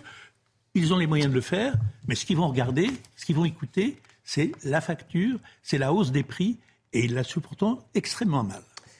Le mot de la fin avec Laurent Capelletti, économiste au Conservatoire national des arts et métiers. Mais vraiment très rapidement, parce qu'on a d'autres thématiques. Moi, ce que je veux savoir, et, ce que les téléspectateurs veulent savoir, c'est est-ce que euh, cette euh, hausse est la dernière ou est-ce que dans six mois, on, va, on est reparti pour un tour? Est-ce qu'on risque de voir sur deux ans notre facture doubler? C'est aussi simple que ça. Bah, comme je vous l'ai expliqué, c'est-à-dire que c'est une commission qui propose les tarifs. Elle a proposé 100% d'augmentation sur l'année. Et le gouvernement a décidé de faire 10% en février et 15% en août. Donc de mon point de vue, il n'y aura pas plus sur l'année. Juste un point sur le marché européen. Je suis parfaitement d'accord, je, me place d'un point de vue économique, hein, parfaitement d'accord pour euh, renégocier les conditions tarifaires, puisque les tarifs européens sont assis, effectivement, bizarrement, euh, sur le, prix de l'électricité et assis sur le prix du gaz. Il faudrait renégocier. En revanche, sortir du marché européen, en réalité, c'est irresponsable, parce que nous avons besoin d'importer nous ne sommes pas, nous avons des pics de consommation qui font que si on n'importait pas d'électricité sur le marché de gros, on aurait en fait des coupures d'électricité sur certaines périodes. Eh bien, merci euh, Laurent Capelli, c'est ces précisions. Euh, autre sujet euh, avant la publicité, on va parler des obligations de quitter le territoire français et ce coup de colère de David Lisnard, le maire LR de Cannes, président de l'association des, maires de France, ne, ne digère pas la décision de l'État de mettre fin subitement à, l'hébergement euh, d'urgence de, centaines de personnes dans les Alpes-Maritimes en pleine saison estivale et surtout en pleine canicule. Selon les deals, depuis le 14 juillet, des individus visés par des OQTF se retrouveraient sans contrôle et des familles à la rue. Plusieurs de ces dernières, des œuvrés, euh, se seraient ainsi précipitées aux portes de la mairie. Donc on va voir le, le sujet et ensuite on en parle. Marine Sabourin. Individus visés par des OQTF, des familles logées dans des hébergements d'urgence, renvoyées à la rue. Impossible de savoir combien de personnes sont concernées ni leur âge. Le maire de Cannes dénonce un transfert de charges de la part de l'État vers les communes et les associations. Des individus laissés pour compte par l'État, qui dans la majorité des cas resteront sur le territoire français. Les OQTF, la plupart, sont à la rue, euh, puisque c'est une obligation de quitter le territoire. En réalité, c'est une invitation à quitter le territoire. On leur remet un papier et ils doivent, par leurs propres moyens, ensuite euh, euh, retourner à leur pays. Et, la plupart du temps, on le sait, ils ne retournent pas dans leur pays. De son côté, le préfet des Alpes-Maritimes se défend et justifie cette situation par un manque de capacité d'accueil de personnes à protéger. Chacune des situations des personnes concernées a fait l'objet d'un examen individuel approfondi il a ainsi été décidé de mettre fin, à l'échelle du département, à l'hébergement de 488 personnes en leur laissant deux semaines de délai. Au premier semestre 2021, sur le territoire français, seulement 5,6% des OQTF ont été exécutés. Et on ne peut pas reprocher à David Lisnard d'être quelqu'un de radical, d'extrémiste ou de souffler sur les braises. La situation sur les OQTF est quand même particulière. Qu'est-ce qu'on fait et comment on explique une telle situation? J'ai le souvenir d'un président de la République qui, en 2017, disait plus une personne dans les rues en, France d'ici la, fin de l'année. Et il parlait justement des sans-papiers sans-abri. Bah, c'est le même sujet que, le précédent, en fait. On sait qu'on a des gouvernements qui ne traitent pas les causes. C'est-à-dire qu'on là, traite les conséquences comment on héberge ces personnes qui sont sur notre sol. Mais euh, l'objectif et le, rôle des politiques, c'est de trouver des solutions pour éviter que ces personnes, notamment, soient sur le sol, pour que ceux qui sont déjà sur le sol, notamment euh, ceux qui sont français, ceux qui sont en situation régulière, puissent bénéficier de, ces, euh, de ces, logements d'urgence. Donc aujourd'hui, il faut bien entendu expulser ceux qui sont sous le coup d'une OQTF. C'est de faire en sorte, comme nous nous le proposons avec Marine Le Pen, que ceux qui demandent le droit d'asile le fassent dans un pays, dans, une, dans un consulat, dans une ambassade du pays ou d'un pays à côté, bien entendu, en fonction de la situation politique, euh, notamment des, pays en guerre mmh. qui sont concernés. C'est d'éviter que ces personnes soient sur notre sol. Et ce qu'on constate encore une fois, c'est que l'État se décharge sur les maires, se décharge sur les collectivités territoriales. encore une fois, et, c'est le même sujet que quand on a vu Robert Ménard qui a été obligé de crier, crier par rapport au mariage sur, euh, avec la personne qui euh, était sous le coup d'une QTF, c'est qu'on a des maires qui aujourd'hui euh, doivent faire face à l'échec et au manque d'action de l'État. 100% des OQTF exécutés, promesse faite en 2019 du président de la République, on est à 11, 12, 13, 14% maximum. Je, je, vais répondre tout de suite sur les OQTF, mais ce qui est sûr, c'est qu'aujourd'hui, dans toutes les politiques publiques, et y compris sur les sujets régaliens, et de sécurité, l'État et les collectivités territoriales doivent travailler main dans la main. Mhm. Aujourd'hui, d'ailleurs, vous l'avez dit, vous avez cité le préfet euh, des Alpes-Maritimes, parle d'hébergement d'urgence. L'hébergement d'urgence, ça n'a pas vocation à être un hébergement de long terme. Donc euh, il y a un sujet, une situation euh, à traiter. Maintenant, sur les OQTF. Alors, ce qui est vrai, parce que vous aimez les comparaisons avec l'Allemagne. Par exemple, l'Allemagne fait beaucoup moins d'OQTF que nous. Mais je veux dire formellement, mais on exécute beaucoup plus. oui, il le recense différemment, donc je suis pas sûr que le comparo avec l'Allemagne soit le bon. Moi, j'ai été, j'ai été sous-préfet à Marseille. Donc le week-end, je faisais ah, des arrêtés euh, d'obligation de quitter le territoire français. Il y en avait, pour vous donner un ordre de grandeur, à peu près 20 à 25 dans le week-end. Vous en aviez ceux dont on est sûr qu'ils étaient exécutés, ceux pour lesquels ils allaient en centre de rétention administrative. Une partie sont exécutés de manière volontaire. Ce qui est sûr, c'est que, et ce qu'on n'explique pas, c'est pour ça que demain, expliquez que vous réglerez tous les problèmes, mais en réalité, en réalité, il faut que le pays d'origine reprenne. Donc moi, ce que je souhaite, et dans les mois qui viennent, hmm. c'est que sur ces sujets d'immigration, on soit dans l'efficacité et qu'on ne soit pas dans l'idéologie. Il nous faut deux jambes, les sujets d'ordre public, bien sûr, mais aussi laisser les gens travailler. Laisser les gens travailler, c'est-à-dire laisser les gens vivre. Et pas avoir un C'est le maire de Cannes qui, vous, qui alerte. Là, c'est pas. Euh, pardonnez-moi. Euh, vous dites que collectivité et État doivent travailler ensemble. Oui. Euh, sauf que là, vous avez le maire de Cannes qui dit les amis, qu'est-ce qui se passe? Il y a des centaines de personnes qui sont sous le coup d'une QTF, qui tapent à nos portes. Il y a une question de dignité, évidemment, d'accueil c'est-à-dire qu'il faut les accueillir dans des conditions dignes, mais il y a aussi une question de sécurité. Ce que je veux dire, c'est que dans la majorité des départements de France et de Navarre, nous avons des préfets, des services de l'État et des collectivités qui travaillent main dans la main pour faire face à des situations d'hébergement d'urgence. Et heureusement qu'on a nos maires. Vous Renaissance des, des, Hautes-Pyrénées aujourd'hui. Vous avez dit quelque chose qui m'a interpellé. Vous avez dit que vous avez été sous-préfet à Marseille très rapidement avant la publicité, mais vraiment euh, très, rapidement. On a parlé des émeutes euh, en, en, tout début d'émission. On avait le maire de Mont-Saint-Martin qui a vécu un enfer en Meurthe-et-Moselle, une commune de 10 000 habitants, ils ont tout cassé. Euh, et euh, ce matin, euh, Gauthier Lebret avait Linda Kebab en plateau. Vous qui connaissez bien Marseille, est-ce que lors des émeutes, les policiers évidemment ont sécurisé la zone, mais est-ce que les dealers ont signé la fin de la récré, par exemple, dans les quartiers nord? Sur les émeutes, il y a eu une réponse claire, ferme et rapide. Police et justice. Je veux juste signaler qu'il y a eu 1300 jugements, dont 95% de condamnation, plus de 700 emprisonnements fermes à 8 mois. Donc la réponse de l'État a été l'ordre républicain pas la... Mais si, en, ancien... Non, je veux savoir, euh, l'ancien sous-préfet que vous avez été à Marseille, qui connaît le, euh, euh, le lieu, est-ce que oui ou non vous avez eu un rôle, il y a eu un rôle des, des caïds dans les quartiers nord en disant maintenant vous arrêtez, stop bah écoutez, euh, ça c'est pas c'est pas la République, ça si vous voulez. apprécier un sujet stupéfiant, l'ordre républicain, 45 000 policiers et gendarmerie. Hier, euh. nous avons eu un, projet de loi justice programmation inédit qui a été remis. Donc l'ordre républicain et l'État et la République Mais moi, je vous fais complètement euh, confiance. Vous me dites que ça n'est pas arrivé. Eh ben, je, dis, je dis que l'État. Non, mais je dis, moi, je, je, l'ai compris La République a tenu sa place je, compris et a tenu son rôle. Ce n'est pas les caïds des, ce n'est pas les caïds des, les caïds des cités. La publicité. On revient dans un instant. On va peut-être parler du remaniement parce que ça bouge. Conseil des ministres décalé. Ça veut dire quoi ça, Conseil des ministres Ça veut dire que le Conseil des ministres a lieu le mercredi habituellement, sauf euh, exception où le chef de l'État est en déplacement. Le chef de l'État est à Paris. Le Conseil des ministres pourrait avoir lieu, mais vu que les acteurs vont changer autour de la table, il n'y a pas de Conseil des ministres aujourd'hui. A priori demain. Donc euh, dans les 24 heures qui viennent, un remaniement va avoir lieu. Oh là là On l'attend. On va ouvrir avec ça alors après la publicité. On l'attend avec l'information.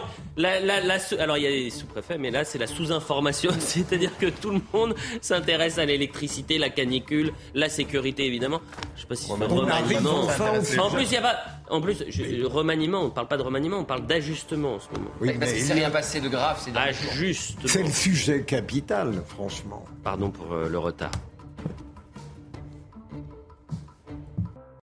Un peu plus de 10h30 sur CNews, on poursuit l'heure des pros, évidemment jusqu'à 11h. Dominique Jamais, Philippe Bilger, Gauthier Lebret, Thomas Ménager, Benoît Mournet. Thomas Ménager, député Rassemblement national du Loiret. Benoît Mournet, député Renaissance des Hautes-Pyrénées. Merci d'être avec nous. Merci à, tous les deux. Euh, la dernière, toute dernière information que nous a donnée Gauthier Lebret et qu'on va traiter euh, assez rapidement, mais quand même, Conseil des ministres décalé, remaniement imminent. Euh, Gauthier Lebret, précisé euh, oui, donc décalé parce que effectivement, euh, décalé, effectivement. à chaque chaque mercredi, sauf quand le chef de l'État est en déplacement. Il est décalé parce que le remaniement euh, se prépare euh, et qu'on sait que c'est des ajustements. Il y a plusieurs ministres hein, qui sont en danger. Il y a Papendiaï. Euh, si Papendiaï reste, tout le monde reste, j'ai envie de dire. 15% seulement des Français veulent le voir rester. Un bilan très compliqué à, à, défendre. Il y a François Braun, ministre de la Santé aussi, qui est sur la sellette. Il y a Olivier Klein, qui était sur ce plateau hier. C'était probablement sa dernière interview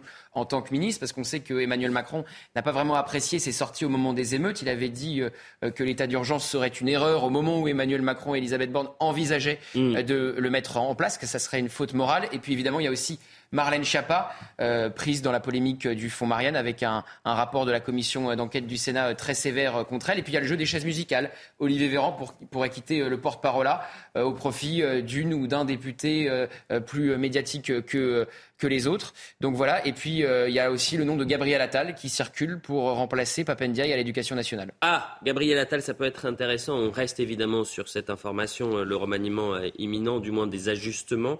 Hein, on va voir dans un instant un échange, on va faire une partie un peu plus politique, avec euh, un échange très intéressant entre Adrien Quatennens et Gabriel Attal. Souvent, on peut euh, d'ailleurs euh, le dire sur le fond comme sur la forme, dire que des députés ou des responsables politiques sont moins bons qu'avant. Mais vous allez bah, avoir un échange de haute tenue, mais pas que lui. Hein, parce que Adrien Quatennens, sa, question lorsqu'il interpelle le gouvernement, là aussi est assez, assez intéressante. Mais c'est un match de poids lourd, disons-le. C'est un vrai combat entre les deux. Euh, et on va le voir dans, quelques instants. Euh, est-ce qu'on peut voir le sujet, donc la séquence Katnins à Attal, s'il vous plaît?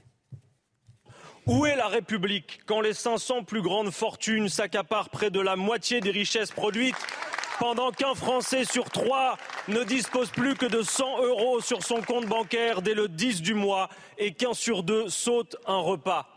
Où est la République quand les réformes fiscales de votre gouvernement bénéficient quatre fois plus aux 10% les plus riches qu'aux 10% les plus pauvres?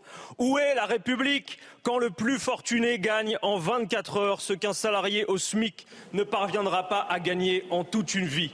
Où est la République sans l'égalité? Où est la République sans la justice sociale? Vous pouvez tordre les choses dans tous les sens que vous le souhaitez et tordre les chiffres dans tous les sens que vous le souhaitez vous n'arriverez pas à faire croire qu'un pays qui est le deuxième pays des 38 pays de l'OCDE en matière de prélèvement obligatoire est un paradis fiscal. Vous n'arriverez pas à faire croire qu'un pays où 10% des contribuables payent 75% de l'impôt sur le revenu est un paradis fiscal. Vous n'arriverez pas à faire croire qu'un pays où le taux marginal d'imposition, quand on y ajoute la contribution exceptionnelle sur les hauts revenus, est de 49%, il n'y a pas de comparable dans l'Union européenne, est un paradis fiscal. La réalité, c'est que la France n'est un paradis fiscal pour personne, mais que vous voulez en faire un enfer fiscal pour tout le monde. On a vu les amendements que vous avez déposés au moment du PLF. Vous voulez taxer les ouvriers qui font des heures supplémentaires. Vous voulez taxer les patrons de PME qui recrutent des euh, salariés au SMIC. Vous avez même proposé de taxer les successions dès le premier euro, alors même que 80% des successions sont exonérées de droits de succession dans notre pays. C'est ça la vraie différence entre vous et nous. Vous voulez taxer tout ce qui bouge, même si à la fin ça bouge ailleurs, dans un autre pays, ça ne vous pose pas de problème. Avant d'aller sur le fond, sur la forme, c'est autre chose que Papendiaï, hein, pardonnez-moi. Il n'a pas besoin de fiches pour attaquer ah ben, des rédactions. Hein. Tandis que se lisait, à partir de ce moment, c'est moins bon. Hmm. Mais euh, Attal, j'ai toujours pensé que c'était au sein du gouvernement et dans la Macronie l'homme le plus talentueux. Ça ne veut pas dire après que j'admire toujours le fond. Hein. Hmm, hmm, c'est un sacré slogan pour rendre la France attractive la France n'est un paradis fiscal pour personne.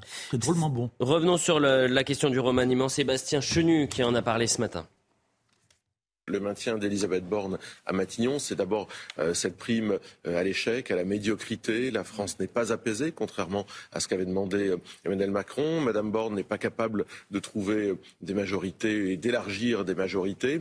Donc, par conséquent, elle n'est évidemment pas à sa place en réalité. il y a un Premier, ministre de substitution que vous auriez, la qui, réalité, qui, vous aurait satisfait? Non, la réalité, c'est que personne n'avait vraiment envie, visiblement, d'aller se coller à ce boulot parce que la politique qui est menée par le gouvernement est une politique qui euh, appauvrit la France, qui crée euh, des crises multiples, des crises sécuritaires, des crises euh, sociales, des crises politiques. La seule question qu'on doit se, poser aujourd'hui, c'est si tous les voyants sont au vert après 100 jours d'apaisement, si le bilan est positif, si le calme est revenu, quel intérêt de remanier? Bah écoutez, moi, en tout cas, je me réjouis du maintien de la Première ministre Elisabeth Borne, que je considère comme une femme euh, courageuse, combattante et d'une capacité de travail hors du commun. Mhm. Elle a, dans ces dernières semaines, euh, lancé euh, beaucoup de chantiers. Quand même dire que nous avons voté la loi de programmation militaire, la loi d'orientation du ministère de l'Intérieur, la justice. Nous avons eu les annonces sur le plan France Ruralité, sur l'énergie. Ma question. Écologique. Si tout va bien, pourquoi remanier Si tout va bien Je ne vais pas commenter un remaniement ou des ajustements qui n'ont pas, été, qui pas été annoncés. Euh, vous n'avez pas appris non, mais si vous voulez, je ne vais pas commenter. Ah, ah vous n'avez pas dit non. attendez, ah, monsieur le député, ne l'annoncez pas maintenant. Je ne hein, vais pas commenter euh, des, des, des, ajustements qu'a annoncé lui-même le président de la République. Moi, ce que je dois dire, c'est que je me réjouis que Elisabeth Borne soit euh, au poste et soit toujours chef de notre majorité. Généralement, les députés répondent non quand on leur pose cette question. Non, mais moi je réponds non. Non, j'ai pas été euh, contacté. Et de toute façon, je vais vous. Bah, de toute façon, c'est pas encore fait. je vais vous dire. Quand même, il doit y avoir une Tout est fait. Vous savez qu'il faut donner tous les noms à la haute autorité, pour vérifier les déclarations fiscales de chacun. Vous avez été très dur du côté de l'opposition en disant on ne change pas une équipe qui perd. Pourquoi dites-vous cela concernant le remaniement? Et ensuite, on va avancer un petit peu. On va avoir un nouvel échange à l'Assemblée nationale extra extraordinaire hier entre euh, Meyer Habib, député euh, Les Républicains, qui veut interpeller Rima Abdulmalak. Vous n'allez pas entendre la question de la réponse de Rima Abdulmalak puisqu'elle a refusé de répondre. En tout cas, c'est pas elle qui a répondu, c'est Isabelle Rome. Bah, c'est les Français qui voulaient dans tous les cas le départ de Mme Borne. Enfin, on a eu promis 100 jours d'apaisement, on a eu 100 euh, jours, euh, ça a été répété, mais c'était une réalité, 100 jours d'embrasement. On a vu, moi j'ai été à Montargis, j'ai eu la moitié de mon, euh, de mon centre-ville qui a été détruit, des images de bombardements, des immeubles qui sont tombés comme sous les bombes pendant ces 100 jours. Mais si, c'est la réalité. Allez voir, allez voir, c'est des immeubles qui sont tombés, qui se sont écréulés à Montargis. c'est une ah réalité. on, a, on, a, la, la pharmacie, c'est deux autres immeubles qui vont être détruits aussi euh, c'est 150 euh, euros de plus sur, leur facture d'électricité euh, par an. Enfin, c'est moi, mais les Français, ils sont pas totalement satisfaits, et c'est un euphémisme, de la situation actuelle. Dans tous les cas, on sait très bien que Mme Borne restera vraisemblablement jusqu'aux JO et aux européennes, qui sera, je l'espère, et, j'invite les Français à se mobiliser parce que ça sera un moment important, une claque pour ce gouvernement et pour Emmanuel Macron. Et on sait très bien qu'il va essorer Elisabeth Borne sur les 49-3, sur les JO. Et, dans tous les cas, nous, peu importe. La question, c'est n'est pas seulement les ajustements, qui est X ou Y qui rentre ou qui sort, c'est le cap. Et c'est le capitaine, et le capitaine qui est quand même Emmanuel Macron derrière, dans tous les cas, n'est pas le bon. Voilà ce qu'on pouvait dire sur le, remaniement. Si ça bouge, si les informations avancent, 12 minutes avant la fin de l'émission, euh, réveillez-vous, cher Gauthier. On vous, on vous attend. Autre séquence à l'Assemblée, ça a été assez euh, musclé hier à l'Assemblée. Meyer Habib, euh, député euh, des euh, étrangers, apparenté des Français de, l'étranger, apparenté les Républicains, qui va interpeller Rima Abdulmalak sur plusieurs sujets. il y a les propos antisémites qui ont été tenus par des journalistes de France 24 et on attendait une réponse de la ministre de la Culture mais pour l'instant, il n'y a eu aucune réaction. Donc Meyer Habib lui a dit Mais pourquoi vous ne réagissez pas Vous qui êtes plus réactif pour attaquer euh, CNews ou C8 euh, et pour euh, d'autres sujets. C'est-à-dire que vous avez des indignations peut-être à géométrie variable. Il est plus simple d'attaquer le groupe Bolloré que d'attaquer le service public. Je résume ce qu'a dit Meyer Habib. Écoutez-le, c'était hier à l'Assemblée. Madame la ministre de la Culture, levez-vous, monsieur Hitler, il y a des personnes qui ont besoin d'être brûlées. Il incombe à chaque Palestinien de tuer un juif et l'affaire est close. Non, ce ne sont pas les propos d'un djihadiste, ni ceux de Salah Amouri, terroriste du FPLP reçu en héros à l'Assemblée nationale par l'extrême gauche. Ce sont des tweets de journalistes de la chaîne arabophone de France 24 appelant à la haine des juifs. Trois des quatre journalistes mis en cause sont toujours en poste et rémunérés par les impôts des Français. Aucune réaction de votre part face à ces propos néo-nazis. Vous qui vous alarmez le dimanche matin pour nos valeurs républicaines quand Jean-François Lejeune, jugé d'extrême droite, est nommé à la, à la tête du JDD. La vérité est cruelle. Le pluralisme des médias, comme pour le ministre de l'Éducation nationale, vous terrorise. Vous qui êtes si prompt à qualifier Bolloré, Européen, CNews d'ennemis de notre démocratie. Pour vous, tout ce qui est à droite, patriote ou intransigeant avec l'immigration et l'insécurité est taxé d'extrême droite. En revanche, vous gardez le silence sur l'antisémitisme niché durablement au cœur du service public. Madame la ministre, pourquoi cette hémiplégie intellectuelle N'oubliez pas jamais que votre ministère est celui de Malraux, euh, cet immense combattant contre l'antisémitisme. Mettez-vous le même zèle que celui déployé contre Vincent Bolloré, à moins que pour vous un milliardaire catholique breton soit plus dangereux pour la démocratie que les islamistes et les antisémites. Alors on s'attend à une réponse de Rima Abdulmalak. Euh, moi, ce que j'ai compris, c'est que c'est la chef du gouvernement qui décide de qui répond après les questions euh, des députés. Donc c'est pas Rima Abdulmalak, qui est pourtant nommément euh, cité par euh, Meyer Habib. Il n'y a qu'une personne qui peut forcer une autre personne à répondre. Ce sont les présidents de groupe. Quand les présidents de groupe demandent de s'adresser à la Première ministre, la Première ministre est obligée de répondre. Donc là, si c'est Olivier Marlex qui posait cette question-là, mm elle était obligée de répondre à, la question Rima Abdulmalak. Manque de bol, c'est pas Olivier Marlex, mais Hier Habib. Mais quand même, c'est-à-dire que il y a un certain mépris. Euh, vous bah. posez une question à quelqu'un et c'est une autre personne que vous envoyez au feu. Euh, en plus, Isabelle Rome, vous allez voir l'échange. Elle, répond à côté. On, l'a raccourci un peu la séquence, mais au début, c'est quand même assez tendu. Madame la Présidente, Madame la Présidente, Mesdames, Messieurs les députés, Monsieur le député Meilleur Habib, je reviens sur les attaques bah, du leader de la France insoumise contre le président bah, du CRIF, Jonathan la ministre qui vous répond. Le jour bah, pas toute la France se souvient qui vous répond. des 13 152 juifs rappelés et déportés sont indignes. Merci d'écouter les réponses qui vous sont faites. Monsieur, s'il vous plaît. Vous choisissez vos questions, le gouvernement choisit ses réponses. Monsieur Olivier Faure pour le groupe socialiste, vous avez la parole. La pauvre Isabelle Rome, qui est ministre déléguée à l'égalité femmes-hommes, elle est mise en difficulté. Le bruit que vous entendez, le brouhaha, alors vous y étiez euh, hier à, l'Assemblée, c'est pas du côté des Républicains, c'est du côté de la France Insoumise. Euh, c'est-à-dire que ce n'était pas les Républicains qui mettaient en difficulté la ministre déléguée. On voit Ciotti tout de même qui proteste. Oh, après, à la fin. Non, mais enfin, comme, d'habitude, c'est-à-dire qu'il arrive qu'il y ait des questions qui soient posées et des questions euh, pertinentes. Et ensuite, voyez ce brouhaha, les gens ne supportent pas ça. Ils regardent ça, même le public qui vient, j'ai accueilli des groupes ou autres, on le fait les uns et les autres, ils sont choqués.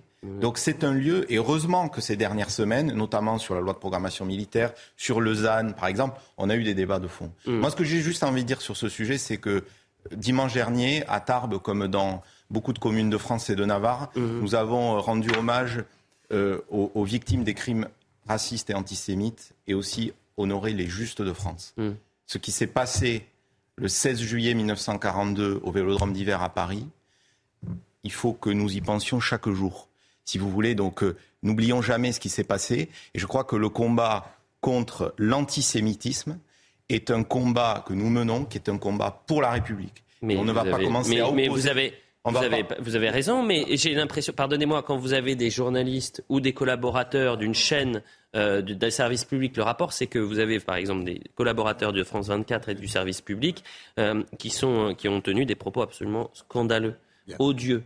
Euh, et que la ministre de la Culture, qui est liée justement à, l'information, euh, elle aurait pu réagir. Et qu'il est plus simple pour la ministre de réagir pour s'en prendre à C8, CNews et au groupe de Vincent Bolloré que de répondre pour France Télévisions. C'est ça la difficulté. En tous les cas, c'est la question qui était posée par Meir Habib et la moindre des choses aurait été de répondre. Voilà, c'est tout. Non, mais ce qui est certain, c'est que les gens détestent le droit, mais ils détestent le mépris.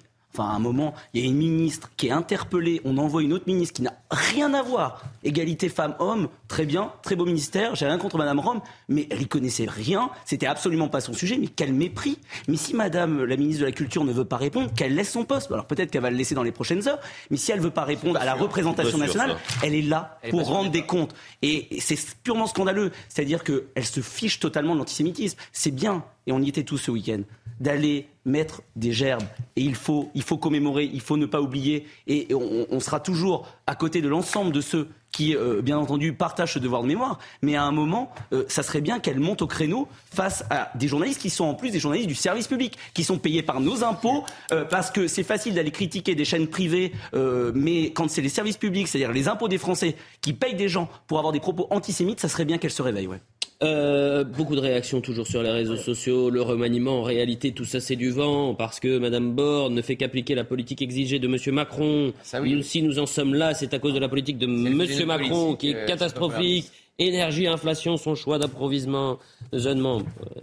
approvisionnement. Oui, une simple remarque. Approvissement Alors au Scrabble, je suis pas sûr que ça. Ouais. je suis pas sûr que ça fonctionne au Scrabble. changer un peu les, les termes. Une simple remarque à la, à la veille du remaniement. C'est très dommage qu'on ait raté cette occasion de faire la connaissance de Madame Rome, qui sera peut-être la dernière occasion de le faire. Oh, bah elle aussi va peut-être rester, Madame Rome. Oui, à l'égalité femmes En revanche, en revanche, c'est toujours là. Non, mais ce qui est intéressant, et ça va, euh, on va filer euh, l'histoire, c'est les indignations à géométrie variable c'est les condamnations. Et puis sur certains sujets, on est très discret, très silencieux. Moi, je guette depuis euh, hier et euh, l'information qu'on vous donnait euh, sur ces archéologues qui travaillent à Saint-Denis, qui sont outragés par des hommes et des femmes parce qu'elles sont en débardeur, parce qu'elles sont accroupies lorsqu'elles travaillent, que à Saint-Denis, on est obligé de placarder sur le site, ne, laisser ces jeunes, jeunes femmes travailler. Bah, par exemple, j'ai appris que le ministère de la Culture, c'est le ministère qui réalise l'inventaire des sites prescrits, autorise et contrôle les opérations archéologiques. Alors, je ne sais pas si le, ministère de la Culture est intimement lié à ce qui se passe à Saint-Denis, mais avec les archéologues, il peut être au courant. Rima, Abdul, hein. Rima aurait peut-être pu réagir ou même se déplacer pour savoir ce qui se passait. Hein, pour défendre ces femmes qui sont outragées. Bah non, mais je suis un peu mal à l'aise parce que c'est ce silence, en fait, c'est le silence qui dérange. Ah oui, ça la dépasse. C'est une question de maintien de l'ordre et les scènes de rue dont on vient de parler à Saint-Denis. On n'aurait pas été étonné euh, qu'elles existent, qu'elles aient eu lieu, pardon, en Arabie Saoudite ou en Afghanistan, et ça en dit long sur Saint-Denis. C'est le, silence de certains politiques, de certains groupes féministes également, euh, qui, ont, qui ont peu réagi. Quel regard vous portez sur ce qui s'est passé à, à Saint-Denis. Je rappelle qu'aucune plainte n'a été déposée hein, à ce jour. Non, mais vous l'avez très bien dit, c'est une indignation à géométrie variable. C'est-à-dire qu'il y a des combats qui sont beaucoup plus faciles à mener que d'autres. C'est plus simple d'aller taper euh, parfois sur certains, euh, sur, euh, sur, sur, sur, des gens qui, qui ne méritent pas d'être attaqués, mais par contre d'aller taper sur certains islamistes, d'aller taper dans certains quartiers où il y a une montée du fondamentalisme islamiste, d'aller taper sur des antisémites à la télé, bah, c'est plus simple. C'est peut-être plus simple d'aller, bien entendu, au, Festival de Cannes, je crois, la dernière fois, faire un grand laïus vis-à-vis des retraites. Enfin voilà, on voit bien qu'on a une ministre de la Culture. qui C'était au Molière. C'était au Molière, je me souviens plus. mais, mais au-delà, c'est pas, que, mais c'est pas que le, ministère. Non, pas, madame... totalement en désaccord avec ça. De dire qu'il y aurait des indignations à géométrie variable, en fait, c'est très grave de dire ça parce que la ah, République est, une et indivisible. On est d'accord. Et je suis désolé, il n'y a pas d'indignation à géométrie ah, variable. Quand il y a des, des propos indécents à condamner, eh bien, je peux vous dire que nous le faisons. Monsieur Mournet, pardonnez-moi, Monsieur Mournet, ce qui s'est passé, ce qui se passe, ce qui s'est passé, euh, que les médias ont traité à, Saint-Denis, avec ces femmes qui sont outragées parce qu'elles travaillent en débardeur, et vous avez des gens qui les insultent. Euh, euh, vous avez réagi?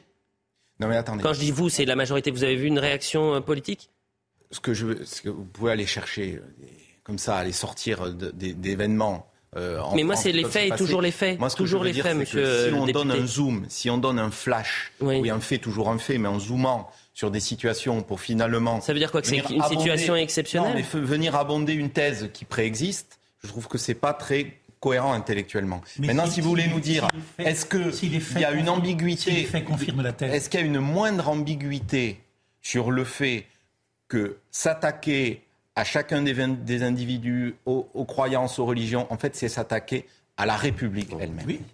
Et le combat. C'est ça qu'il fallait dire. Le combat homme-femme, le combat euh, de, l'égalité euh, des uns et des autres et du respect de toutes les croyances, c'est le, c'est le. Monsieur le député, je serais le, j'aurais été.